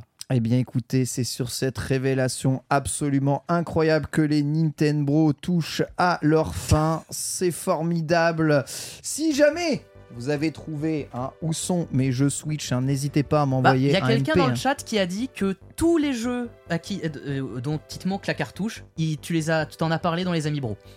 Donc ça veut dire C'est chez le stream, mec. Ouais, ça se trouve, ça c'est- veut dire que c'est avec Xavier Pivot que je devrais voir, c'est ça. Sylvain Trinel, putain, je te le dis depuis 10 plombes. Rappelle-toi, il avait dit qu'il achetait tous ses jeux un vendeur à la sauvette en loose. Excuse-moi, c'est- désespéré. il a, il a inventé une excuse pour cacher le fait qu'il avait volé des jeux. Merci infiniment pour tout votre soutien pour les Nintendo. Vous êtes nombreux à avoir re-soutenu au Patreon. C'est très important, sachez-le, évidemment, pour que cette émission puisse perdurer chaque semaine. L'occasion pour moi, du coup, de remercier de nouveaux abonnés, justement, cette, euh, comment, cette semaine. Antoine El Chapeau qui s'est re-abonné étoile, Chlorophy qui s'est abonné étoile et FMR Ride qui est un nouveau abonné étoile. Pour les autres, eh bien évidemment, ce sont nos fidèles. Agrougrou, Hami, ID, Iron Frog, Isert Jordan, Jibinou80, Joke Master, Julien Vanoz, Kevin Gotts, euh, Kilsatra, Leonard, incroyable, on dirait un personnage de Final Fantasy, Kinrot, Camille Cochu, qui est pas Camus robotique, hein, il garde l'argent évidemment de Sumasen Turbo juste pour lui. Euh, Cruel Momo, Croque Mou, hein, Laurent Job, Lendax, hein, bien entendu, qui m'a pris pas mal de jeux de ma collection. Lowotine, Loho 74, Lord Minos, Luxpix, Mallory Delicourt, bien entendu, on le remercie. hein. Euh, Marc Caboche et Marjorie Nutin, qu'on remercie aussi comme on vous remercie évidemment toutes et tous de votre soutien. La semaine prochaine, c'est le test euh, de Mario versus Donkey Kong dans les Nintendo. Voilà, on aura de quoi évidemment vous raconter euh, pas mal de choses à propos de ça. Donc ce sera le thème de l'émission. Et euh, voilà, petit mot pour la fin, euh, Borvo. Et bah merci beaucoup de m'avoir réinvité. euh, J'étais très content de participer à cette émission. Tu es le bienvenu. Hein. Ben, je sais que je suis le bienvenu, mais les places sont chères ici. Oui, les places sont chères, mais bon, comme, euh, comme Sunday a mieux à faire, tu sais, Oui, euh, bah, aujourd'hui, aujourd'hui, on peut, on peut facilement trouver Non. moyen de moyenner, tu sais, ça. N'hésite pas à proposer. Oui, bah écoute, de toute façon, après, si vous voulez, demain vous pourrez me retrouver, mais derrière les caméras pour l'émission Take On Me de Pepe Garcia, Ah, c'est à demain. laquelle tu as participé il y a deux semaines en plus. Formidable. On parle pas trop de Nintendo parce que c'est pas très tech. Antistar. C'est vrai que la tech avec Nintendo, c'est compliqué. Bah, merci, comme toujours, évidemment, pour, euh, pour avoir euh, relancé cette émission. Merci d'avoir euh, motivé les gens à se relancer sur le Patreon. Réunion aussi. mardi prochain. Réunion J'ai- mardi J'ai prochain. annoncé réunion mardi 10h. Oui, par et contre, le Sunday seul pas. message de Sunday, c'est euh, 10h, c'est quand même super tôt le matin, vous m'avez connu. Même Pita, elle est chaud pour 10 heures. 10 Non, heures, c'est tôt, 10 heures, c'est tôt le matin. Moi je, moi, je vais aller chez elle, tu vois, et je vais la sortir du lit hein, à un moment. hein. Faut, Après- reprendre, a- faut après, reprendre la ville, elle est joueur de League of Legends. elle est peut-être pas trop 10 heures parce qu'elle est peut-être plus Spotify aussi. C'est vrai, et c'est c'est vrai. Une blague mieux, S'il vous tout plaît, cas que la mienne. donnez de l'argent au Patreon qu'on puisse payer quelqu'un pour écrire nos blagues. Si, qu'on vous- puisse- si on atteint 3000 dollars, j'arrête de faire des blagues Le les prix, le prix de l'essancre a explosé, Oh, s'il vous plaît. Aidez-nous. Pierre, un petit mot. S'il vous plaît, donnez. Merci. Parce que vous, vous pouvez couper le live quand vous voulez, vous derrière votre écran. Moi, je reste sur ce fauteuil à écouter toutes les blagues. Toutes Donc les voilà. semaines. Faisons en sorte que ça vaille le coup. Merci. Voilà, gros bisous à toutes et tous. Rendez-vous la semaine prochaine. Ciao, bye bye, bisous. Hi, I'm Daniel, founder of Pretty Litter. Cats and cat owners deserve better than any old fashioned litter. That's why I teamed up with scientists and veterinarians to create Pretty Litter. Its innovative crystal formula has superior odor control and weighs up to 80% less than clay litter. Pretty Litter even monitors health by changing colors to help detect early signs of potential illness. It's the world's smartest kitty litter. Go to prettylitter.com and use code ACAST for 20% off your first order and a free cat toy. Terms and conditions apply. See site for details.